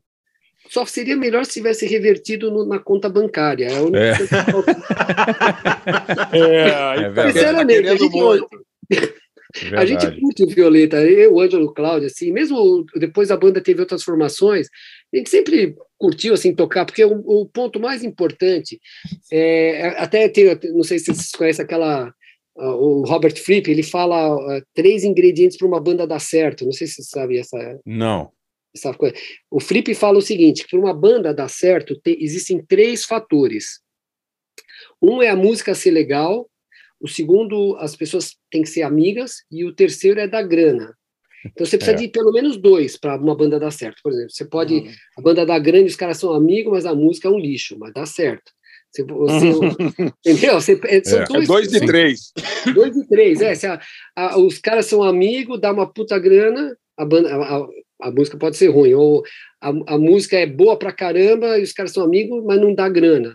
Também dá certo. Então são dois. Então... Eu, acho que, eu acho que se der grana, a música pode ser uma merda, os caras se odiarem que os caras continuam. É, pô, é verdade, até hoje. Eu acho que é grana. Essa é a exceção pô, da regra. Não, é a exceção é da regra. É a exceção da regra. Não, mas é, é, mas é, mas é que mas também é o seguinte, o Violeta também nunca facilitou muito, né? Assim, você tá tinha fãs em várias em várias vários é, grupos diferentes, tal, não sei o quê, com vários perfis diferentes. Mas também eu vou te falar, eu me lembro que eu vi um show uma vez, acho que Sesc Pompeia, talvez, Sesc Pompeia devia ser há muitos anos. Aí era, um show bem grande, inclusive, estava bem cheio. E assim, é, era, era um show do Violeta, que era uma banda de canções, mas uma banda de canções que chegava lá uma hora e vocês ficavam tocando lá e tocavam, tocavam, ficava aí, viajava para cá, viajava para lá, dava uma, né? uhum. Então, assim, não é não é exatamente o, o absinto, né? Não era assim, não, é, tipo, não era o, o dominó, um uma coisa assim, né? É, não... não tinha, não tinha essa, essa, não, de fato, e, inclusive não tinha é, você, pô, você, tá, você tocou com o Guilherme Snardi, que era galã, entendeu? Vocês não tinham galã lá, ou bagalô, alguma, é, alguma coisa que desse essa, essa coisa subiável, né? Ou então, sim, ou então enfim, esse, esse lá. Então, é, são as vicissitudes da música experimental, né, Fábio? É, não, a, a, conta bancária assim, não, não, não, necessariamente né, vai. Eu acho, eu acho que tem uma coisa também importante, assim, por exemplo, na época, a gravadora, contrato com a BMG, era a RCA antes de BMG, né? Os uhum. caras, claro que eles queriam, eles queriam que o Violeta, ou quem fosse, que fosse um substituto para o Engenheiros do Havaí, eu acho, na época. Sempre tinha que lançar uma banda por ano, tal, para conseguir uhum. E o Violeta, acontece o seguinte, a gente nunca se, se, se colocou, nunca se achou participando desse, desse tipo de coisa. Então a gente, hoje eu fico pensando, porque eles, eles chegavam para a gente, ah, vamos fazer chacrinha? Não. Vamos fazer bolinha? Não. Vamos fazer não sei o quê? Não. É, foi, a gente falou não para tudo. Então tá bom, então fica aí. a gravadora falou, tá bom, é, eles não é. querem fazer nada. Então, assim, por um lado, a gente foi um pouco, talvez, arro... não vou dizer arrogante, mas ingênuo, imaturo, em, porque eu penso o seguinte: se não ia, o som da banda não ia mudar por, por, por, por ter ido em algum programa desse popular, por exemplo. Porque a gente achava assim, ah, a gente vai tocar nesse lugar, a gente não vai conseguir, não vai ganhar mais público, porque a música não é uma música que, que esse público vai consumir, as letras são meio, não tem refrão direito, é uma, é uma música pop, mas que não era tão pop assim para né, para ser popular. Uhum. Então a gente ficava nessa dúvida. Então aí a gente vai perder o nosso público que, que, curte. Então ficamos nesse dilema. E no fim a gente, a, a, RCA queria colocar música, uma das músicas do primeiro disco numa novela. A gente falou, ah, não, não está pronto, não está pronto. Então foram umas coisas que a gente foi deixando passar. Aí eles, eles pegaram nenhum de nós, se não me engano, nenhum de nós, eles conseguiram, eles foram mais, mais flexíveis que o Violeta, e no fim a gente ficou. Mas por outro lado, eu, eu fico feliz porque a banda teve carreira. A gente tem aí, se você pegar os discos do Violeta, a gente tem uns 15 discos, tem bastante disco. E, e sei lá, toco para 300 pessoas, mesmo que se tocar para 100, tá valendo, entendeu? Porque mantém vivo o, trabalho. Eu não, é uma coisa que eu não, não me arrependo, assim. Em parte a gente fala, pô, podia ter feito, mas podia, né? Poderia, seria, né? Não foi. Olha, você poderia ter gravado aquela Camila. Uh! É, é, não, mas eu emprestei meu equipamento, eu emprestei meus pedais para gravar música. bom, bom, deixa, eu, deixa eu falar minhas escolhas então aqui. Manda ver, Pauleta. Bora. É, bom, vou, vou, até falar rapidinho aqui. Numas idas minhas para a Argentina, na, nos anos 80 ali, eu achei um compacto de uma, uma banda chamada La Sétima Brigada.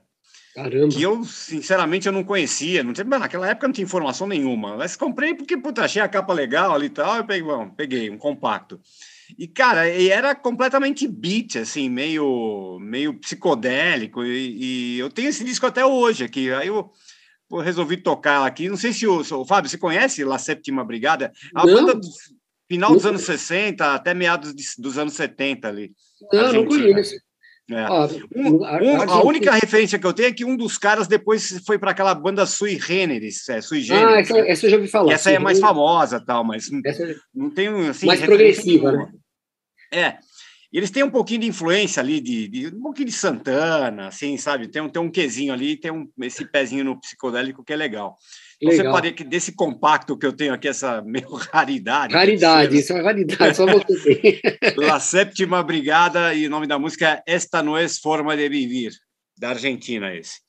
E a segunda música, cara, a gente não podia passar o programa sem tocar o gong, né? Pô. pô falei, Fábio, deixa que eu, deixa que eu toque Pro... o gong aqui. O problema é qual escolher, né, Pauleta? É, pô. cara, não, e assim, tanta fase, tanta, tanta vertente, tanto projeto paralelo, é um negócio maluco, não dá para acompanhar tudo.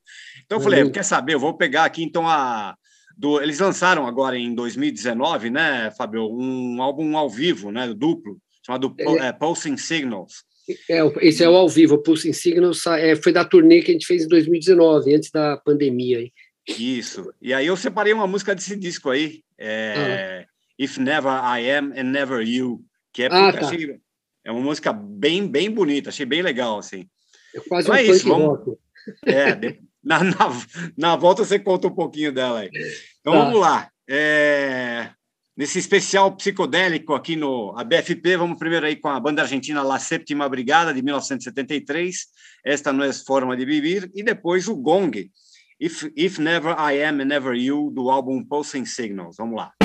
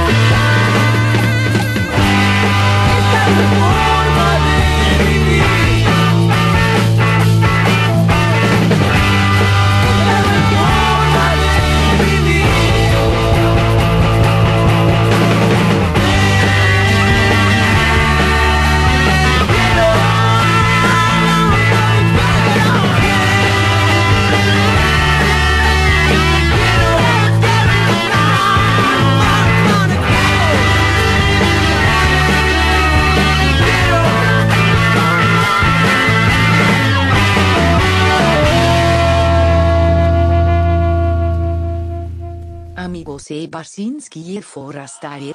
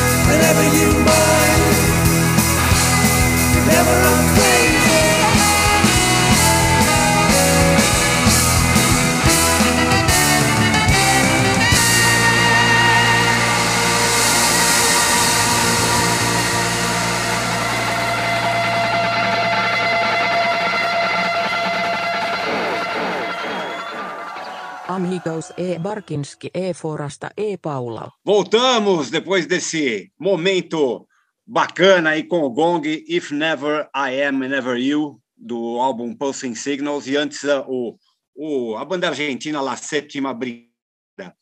É, bom, minha dica, a gente teve, uns programas atrás, a gente teve aqui com, com o Thunderbird, né, o Luiz Thunderbird, e a gente estava falando sobre MTV e tal, e tem aquele, eu falei bastante daquele programa 120 Minutes, né, e é, que era um programa de, de alternativo da MTV, né, da americana, que, que era uma, meio uma referência para todo mundo que gosta de rock alternativo.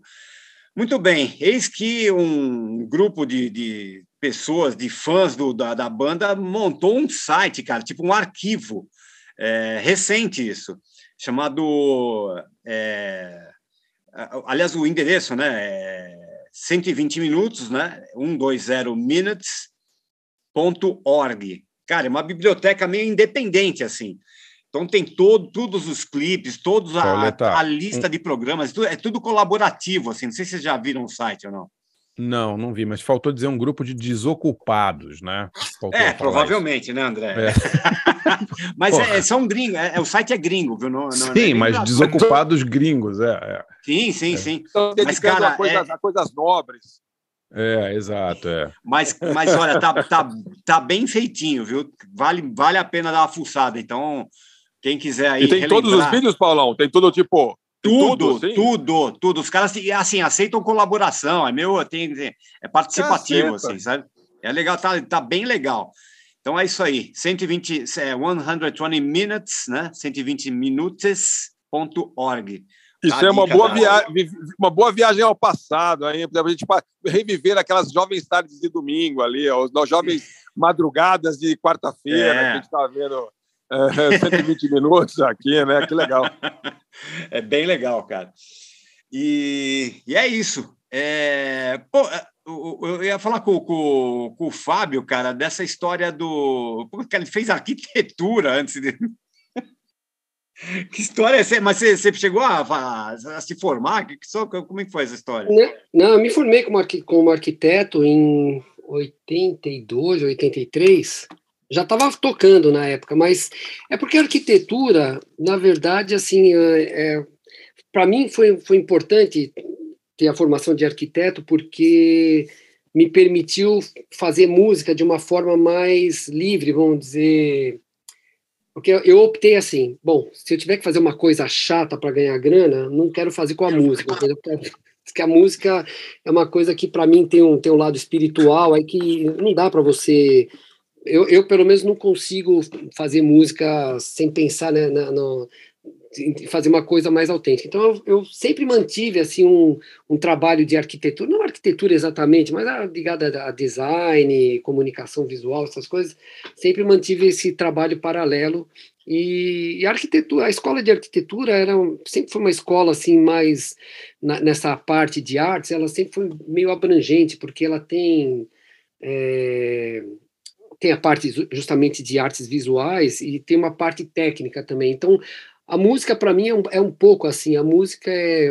Até tem um disco, acho que até do Soft Machine, chama a, Arqui, Arqui, Arquitetos do Espaço Architects of Space and Time, que é uma coisa justamente isso, né? Música, você vai construindo um negócio no espaço e no tempo também. Então, tem alguns, algumas analogias. Então, assim, eu, eu, eu ainda gosto de arquitetura. não gosto de trabalhar, não gosto de trabalhar com obra. Mas, mas Fábio, tem, uma, tem uma frase clássica sobre crítica de música, não sei se você conhece é, se eu não me engano, é do Elvis Costello. É, é. Os amigos me corrijam. Que ele fala é. assim: escrever sobre música é como dançar sobre arquitetura. Olha, é, olha só. eu acho ele. É Tudo a ver, né? É, isso aí. Eu, e, e, e, Fábio, me diz uma coisa: que, é, a, quando a gente, a gente não está sendo injusto aqui é. um cara da, importante na psicodelia brasileira chamado Rony Von ou não? O, não, se então, falassem, a gente estava esque, esquecendo de, falar, de citar. O Rony, Von... o Rony Von gravou três discos psicodélicos, não tá lembrando disso agora, cara. São, são, exatamente, são, são, são discos ótimos. Tem aquele meu relógio, tem, um, tem uma música. Eu, eu, o Anjo a misteriosa luta do reino do, de para sempre contra o império de nunca mais. Isso aí eu tenho. Você tem esse disco? O é. Ângelo ficou muito amigo do Rony, ele, eles, eles conversam. O Rony Von também é uma enciclopédia, né? O cara conhece tudo, Sim. ele viveu essa época também, né? Então, é um cara que eu acho que é importante é que o Rony Von ele ficou popular com ficou, ficou popular, né? No, a parte musical dele, essa parte mais da psicodelia, acho que ficou ficou lá para trás. Apesar que foi ele que deu os nomes dos mutantes, não foi? Ele que deu o nome Foi, foi ele que sugeriu, foi ele que sugeriu, baseado num livro e tal. Ele é, é, que esses discos não venderam nada, né? É, comparado com, com os discos mais Jovem Guarda que ele lançou, né? O assim, é. Exatamente. Mas são é. discos maravilhosos. Se não me engano, o Sacomani, o Arnaldo Sacomani estava envolvido neles também na produção e tal. Os discos são. Ah, Você chegou a falar com o Rony, assim. não falou já, Barça? Já, já entrevistei o Rony, até falei, pô, você tinha que fazer um show aí, relançando esses discos. Então imagina se o Rony Von vai fazer agora o é, que, na, passa, eu, eu, é... isso, aí, isso, aí, eu me lembro é. que na época que foi, foi, o, foi o lançamento do. Teve um livro, né? Até nosso amigo Lu César Pimentel é um, é um coautor é, do, da, da, biografia do Rony Fon, né? Da, da, livro de, da, da, da, autobiografia, não é da biografia. E daí no lançamento ele cantou umas músicas, ele cantou umas duas ali é, do, do com, acompanhado com banda, na época na Finac da Paulista, dessa fase ali psicodélica tal. Mas, uhum. é, e aí teve uma conversa de ter um show mesmo tal, mas aí não, não, ah, não foi para frente, né? Porque era um negócio. Né, nem sei se as fãs do, do Rony Fon é, que, que, enfim, que, é, gostavam dele porque ele era o Pequeno Príncipe, cantava, sei lá, cachoeira ou sei lá o quê, iam querer é. ver um show psicodélico dele, mas a gente queria, né? Pois é. Pô, podia juntar, pô, junta o Ronivon com o Violeta, pô. Já pensou? É, essa é uma é. ideia, hein? Ideia eu, eu, eu, acho que o, o Ronivon, eu, eu, hoje, ele, ele poderia fazer o que ele quisesse. Se ele quisesse fazer um show psicodélico, acho que não seria bem-vindo, né? Ia até Sim. ser bom para a imagem dele. Mas é, sei lá, as pessoas. Ele já está com idade, deve estar tá com 70 e pouco, 75. Ah, é, né? com certeza. Tá, ma tá, mais, tá mais pro vinho, tomando um vinho. Tá mais pro vinho.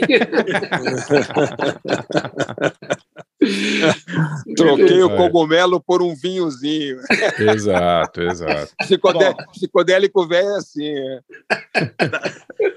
Mas, Fábio, é, tá todo mundo. Tá, tá, todo mundo curioso aqui para saber quais foram as suas escolhas. Olha, as minhas escolhas são, não são. Olha, não é nada obscuro. Eu, pelo contrário. Então, posso falar quais são as minhas escolhas? Claro, para aí. Então, Deve, lá, né? Deve. Vamos lá. É, ontem, é, é, voltando do, do, nosso festival lá de, do Love do Love Festival, a gente, o Carlos gosta de ficar fazendo, gosta de ser DJ, porque ele faz trabalho de DJ aqui na, na Inglaterra. Ele faz, ele faz, é, ele é DJ junto com um cara chamado Steve Davis. Não sei se vocês conhecem o Steve Davis. Steve Davis é o, o mega campeão de snooker. Não sei ah, se é. Ah, é, é, sim, é, sim. Não é um então, que veio jogar com, com o Rui Chapéu uma vez? Exatamente, esse mesmo. O, o, a Bandeirantes trouxe ele para disputar um título aqui com, Exatamente, com o, é o, o, Steve Davis. O Steve Davis é o, é o mais velho que a gente. Ele é, o, ele, é o, ele é o cara mais fã de, de, de, de rock assim mais alternativo, experimental. O Steve Davis é o. Ele é um cara que a, a, tá em tudo quanto é show. E ele, no, com o Carlos, eles têm um programa de, de rádio aqui na Inglaterra e o, o Carlos adora ficar tocando. E ontem, no, no carro, to, ele pôs uma música que aí eu falei, puta, essa é a música que eu vou tocar amanhã. é, não, é, é, uma música dos Monkeys, o, os Monkeys. Você lembra do sim, filme. Red dos Monkeys? Aquele filme claro, maravilhoso. É, claro. Então, eu queria Com tocar Victor Mature. É, Oi? In... Com o Victor Mature. O, é, é, isso, doidão, Frank aparece no filme puxando pro, o produtor desse filme acabou de morrer, o Bob Raffleson, né? O cara que criou os Monkeys, né? Exatamente. Morreu semana passada, é, grande diretor, cineasta. Morreu. Recente, quando esse programa for ao ar, ele vai ter morrido um mês atrás. Nossa. Isso aí. Olha só. Então, aí eu, eu gostaria de tocar essa música do Monkeys, chama The Porpoise Song, que é o tema do filme. Inclusive tem um hum. vídeo bem legal, assim, psicodélico, eles nadando, assim, é muito bacana. E na sequência, eu vou tocar uma música de uma, de uma banda que talvez para mim tenha sido a banda mais importante da minha para eu ter me tornado músico, que é o Soft Machine. A, a música é, chama Hope for Happiness, que é do primeiro LP do Soft Machine, que foi gravado é, na turnê que o Soft fez junto com o Jimi Hendrix lá nos Estados Unidos, em 68. Eles entraram três dias em estúdio e gravaram o disco praticamente ao vivo. E para mim, esse disco, essa música Hope for Happiness, que é a música que abre o disco, é, é, é um disco que, para mim, abriu a minha cabeça. Eu devia ter, acho que uns 13 anos, 13, 14. Eu ouvia Yes, Led Zeppelin. Aí, eu, de repente, um cara me falou do Soft Machine. Eu fui atrás e descobri essa banda. Aí, eu me apaixonei pelo som. Não sei, eu não, não entendi exatamente porquê. Aí, fui atrás. Aí, descobri que o fundador do Soft era o David Allen. Aí foi aí que a história começou. Então, para mim, essa música, Legal. Hope for Happiness, tem uma importância. Legal. Então é isso. Então nós vamos ouvir o, o, The Monkeys com The Porpoise Song, que é a tema de abertura do Red, do filme, e Soft Machine e Hope for Happiness do primeiro LP.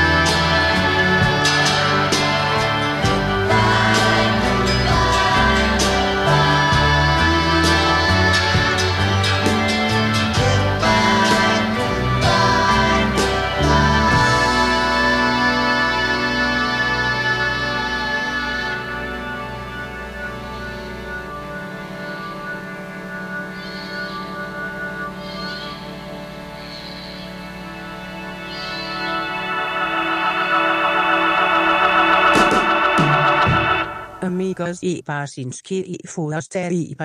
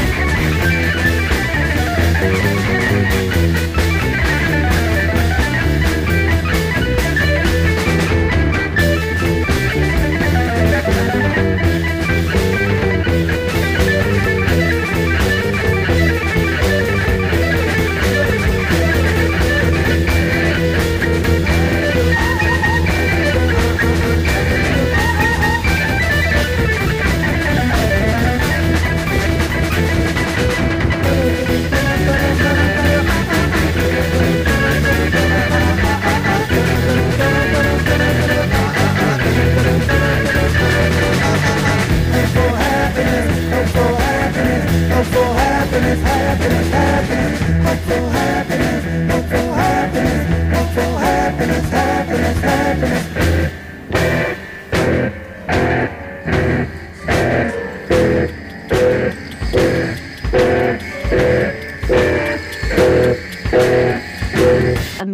Barsinski e Foresta Pulao. A gente ouviu então agora com o Soft Machine a música Hope for Happiness do primeiro LP e antes a música The Porpoise Song do The Monkeys do filme Head.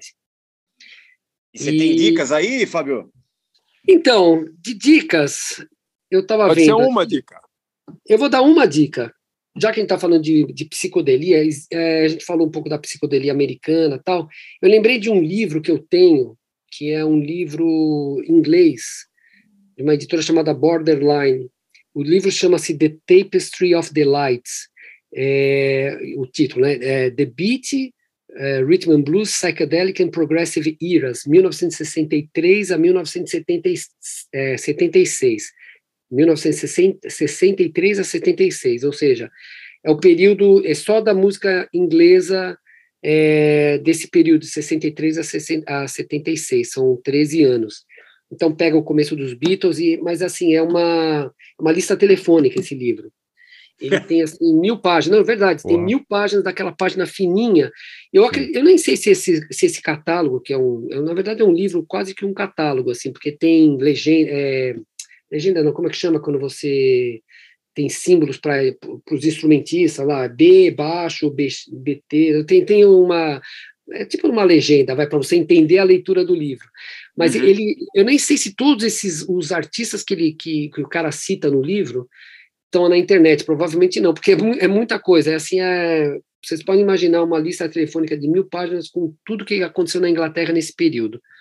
É um livro que eu, eu não sei se ele ainda está em edição, mas se vocês se quiserem procurar, o, o, autor é Vernon Johnson. É, o, o, nome dele é meio difícil de falar, que é J-O-Y-N-S-O-N, Joyson. Uma uhum. coisa assim, Vernon Joyson. Ele, ele, eu acho que é inglês e é a editora Borderline. Eu acredito que esse livro ainda tenha, esteja em alguma edição, ainda deve ter, porque é muito importante, assim, é um, um do, eu acho que o maior compêndio, acho que de, de música da Inglaterra, de rock psicodélico que já foi feito. Então legal, fica essa minha legal. dica aí, sim. Pô, Pô demais. Demais. Vamos demais. caçar isso aí, então. Ô, ô, Fábio, e assim, para a galera ficar ligada, tem shows aí? Você falou que você passa o final do ano geralmente no Brasil, né? Você tem planos aí de fazer show do Violeta ou de tocar com gong aqui então, no, no, Bananão? No Bananão, eu, então, a ideia é assim, esse, eu estou aqui na Inglaterra, tem, a gente tem uma, uma tour agora em setembro na, na Europa. Europa, que eu digo assim, é Holanda, é, Bélgica, Alemanha, Itália, são poucos países, né? Alguns, alguns uhum. países. E depois, em novembro, a gente tem uma turnê junto com o Ozric Tentacles, que é essa Porra, banda. Caramba, que legal. Gong, uhum. Gong e Ozric Tentacles é a primeira vez que o Gong e o Ozric vão fazer uma turnê dupla, assim, com Double Bill, né? As duas é bandas. É mesmo? É, Legal, é a primeira hein? vez, e vai ser bom. Daí a gente tá, tá esperando, inclusive, já tá quase sold out a turnê. E aí, bom, isso é em novembro. Aí depois eu, eu pretendo, agora em outubro, voltar para o Brasil, porque tem uns shows marcados aí, um show do Violeta, porque a gente tá gravando, o Violeta tá gravando um disco. Na verdade, é um disco meio. É, como é que eu posso dizer? Um, eram umas músicas que nós fizemos nos anos 90, que para a RCA gravar, né? A gente queria que a, regra, é, é, renovar o contrato com a RCA e eles ah, acabaram não se interessando tal. E a gente tinha essas músicas gravadas, que eram umas músicas legais, que ficaram em demos, acabou ficando meio perdido. Então a gente gravou esse disco e a, a, ideia é que ele saia em outubro. Então, se eu voltar em outubro, a gente deve fazer um show, talvez, em, lugar, em alguns lugares pequenos, talvez no Madame Satã, que eles abriram, que agora só chama Madame, né? Tem um é. outro lugar lá, o Centro da Terra, não sei se vocês conhecem, que é um teatro pequeno ali na, no Sumaré. E em dezembro a gente está tentando, mas é difícil, né? Não tem muito fã para o Violeta, assim. E também tem uma outra coisa, a demanda. Não, mas a demanda, tem, tem fã para caramba. Cara, ah, mas é que a demanda a demanda está muito grande para shows, os lugares aí onde que a gente poderia tocar já estão todos tipo marcados. Sesc, até. assim ou não? É, Sesc, Centro Cultural, que seriam os lugares que a gente poderia tocar mais assim para o público que gosta do Violeta, eles já estão todos lotados. Mas eu, com certeza eu, eu, vou fazer esses em outubro, esses, talvez esses dois ou três shows aí nos lugares pequenos. No, tem um lugar chamado Associação Cultural Sicília, que é uma casa também pequena. Sim, esse é legal, esse lugar é legal. É legal, é, é legal tocar nesses lugares. Eu, eu gosto porque ah, sei lá, você toca direto para o público, é uma coisa simples, não tem, não tem muita é, muita complicação. Então, a gente, de qualquer jeito, vai tentar fazer esses shows pequenos. Depois, eventualmente, se a gente conseguir uma, uma data em algum SESC ou Centro Cultural, dá para fazer um show maior para lançar o disco. Mas isso tem que ser depois de dezembro, dezembro ou janeiro. Tomara que dê ah, certo, né? Vamos ver. E você está em estúdio agora com o Gong, é isso? É, não, então, a gente está escrevendo um disco novo, porque aqui, é, a, a, uma coisa engraçada, a indústria da música aqui na Inglaterra bom, é, é poderosa, né, muito forte, é, acho que é uma, é, sempre foi uma das maiores exportações aqui, depois das armas, eu acho que é a música, né, depois da indústria pesada, é, então, Exato. É, eu, aqui as gravadoras existem ainda e elas investem, elas dão adiantamento para você fazer disco, continua um esquema parecido com o que era há 30 anos atrás que a gente viu, viveu no, no Brasil. Então, a gente tem contrato aqui com uma gravadora inglesa e a gente tem lançado, numa média, um disco a cada dois anos com essa gravadora. Uhum. Então, o que a gente está fazendo agora, a gente está escrevendo o disco, estamos compondo tal. E, a, e, o método de composição do Gong é, é, é, a gente mantém esse espírito coletivo. Ninguém pode chegar com nada pronto. A gente tem que chegar na hora no estúdio, um olha para a cara do outro, fala um palavrão e, e, e toca, qualquer coisa assim.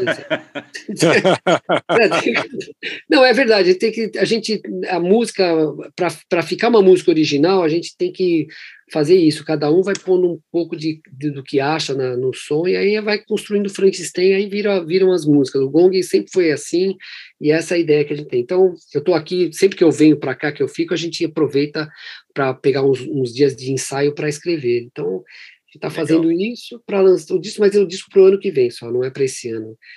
E o plano, talvez, então, na pandemia a gente tinha um show marcado no Brasil e um no Chile pode ser que esse, os, promo, os caras, os organizadores que estão interessados, o cara do Chile tem interesse em fazer.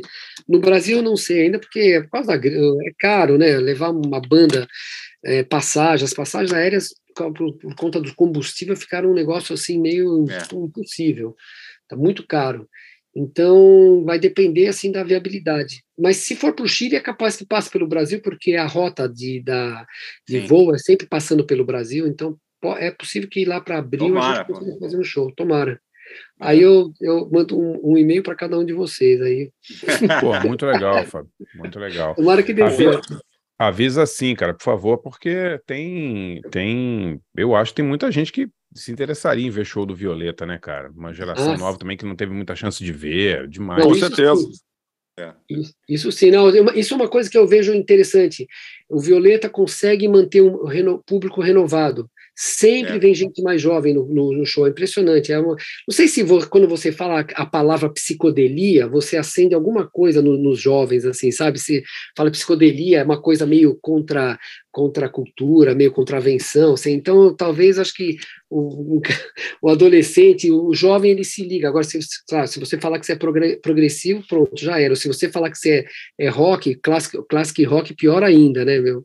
Aí vai para o lado então, então acho que a palavra psicodelia ela mantém a coisa meio meio fresh, assim, meio viva. vem sempre vem um público renovado. É impressionante.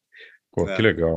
Que legal. legal sempre, tem uma, sempre tem uma nova geração que quer ficar doidão, Fábio Goffin. É isso então, é isso aí. Eu não quis falar isso, mas quer, é isso. O cara quer fazer a é. cabeça, é. entendeu? Ficar doidão. mas é verdade. Né? Porque... Ouviu um som muito louco, entendeu? Não, mas eu acho que é, se você, se você pensar esse, o termo da psicodelia, a liber, é liberdade. A pessoa quer, quer descobrir as coisas nessa idade, né? Então é isso sim, mesmo. Sim, sim. Abrir a cabeça abrir a cabeça. No bom, não, nos vários sentidos. Não, Exato, só, é. não só no sentido, no sentido químico, mas nos, nos vários sentidos, né? Foi. É, foi, é, é, normal, assim, é, ninguém começa a gostar de música meio diferente, assim, com 11 anos de idade, porque você está começando ali, começando a comer a comidinha, arroz feijão ali, chicletinho, docinho e tal. Essas coisas é. assim de, de, É que nem leitura, né?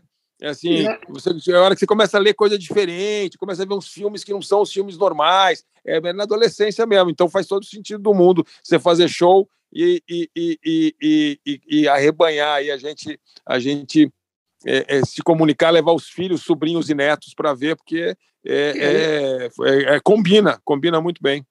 Eu vi, eu assisti, eu, assisti, eu li o, 100, o livro 100 anos de solidão com 15 anos, eu acho.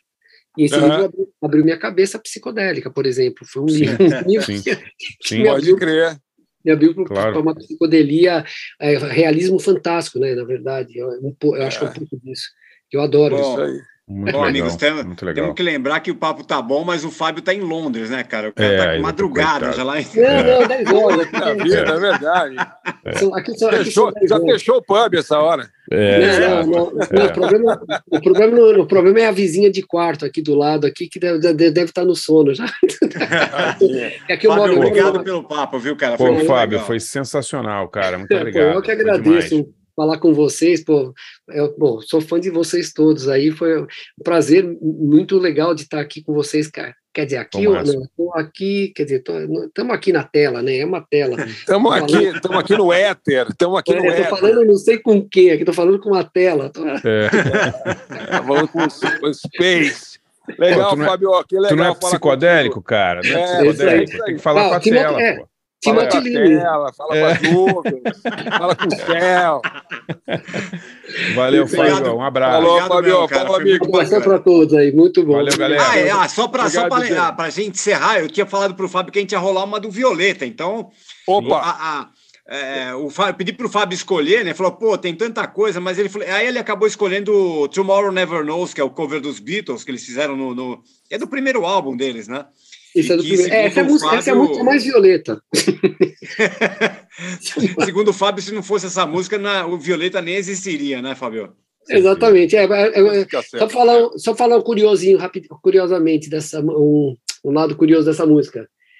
Quando a gente foi fazer o primeiro ensaio, a gente falou, pô, vamos pegar uma música que a gente que é fácil, que a gente conhece. Aí foi essa música. Aí essa música a gente achou, pô, é esse som que a gente vai fazer. Pronto. É uma nota só. Resolveu. Resolveu. Então vamos lá, fechando então a BFP de hoje com Tomorrow Never Know dos Beatles, um cover feito pelo Violeta de Outono. Fábio, obrigado. Valeu, Valeu, mesmo. galera. Obrigado. Tchau, tchau, André- DJ, obrigado, André, viu? André, André. André Valeu, gente. Valeu. Valeu, Fábio. Abraço, Valeu, gente. DJ. Falou. Abraço. Valeu. Tchau, tchau. Até mais.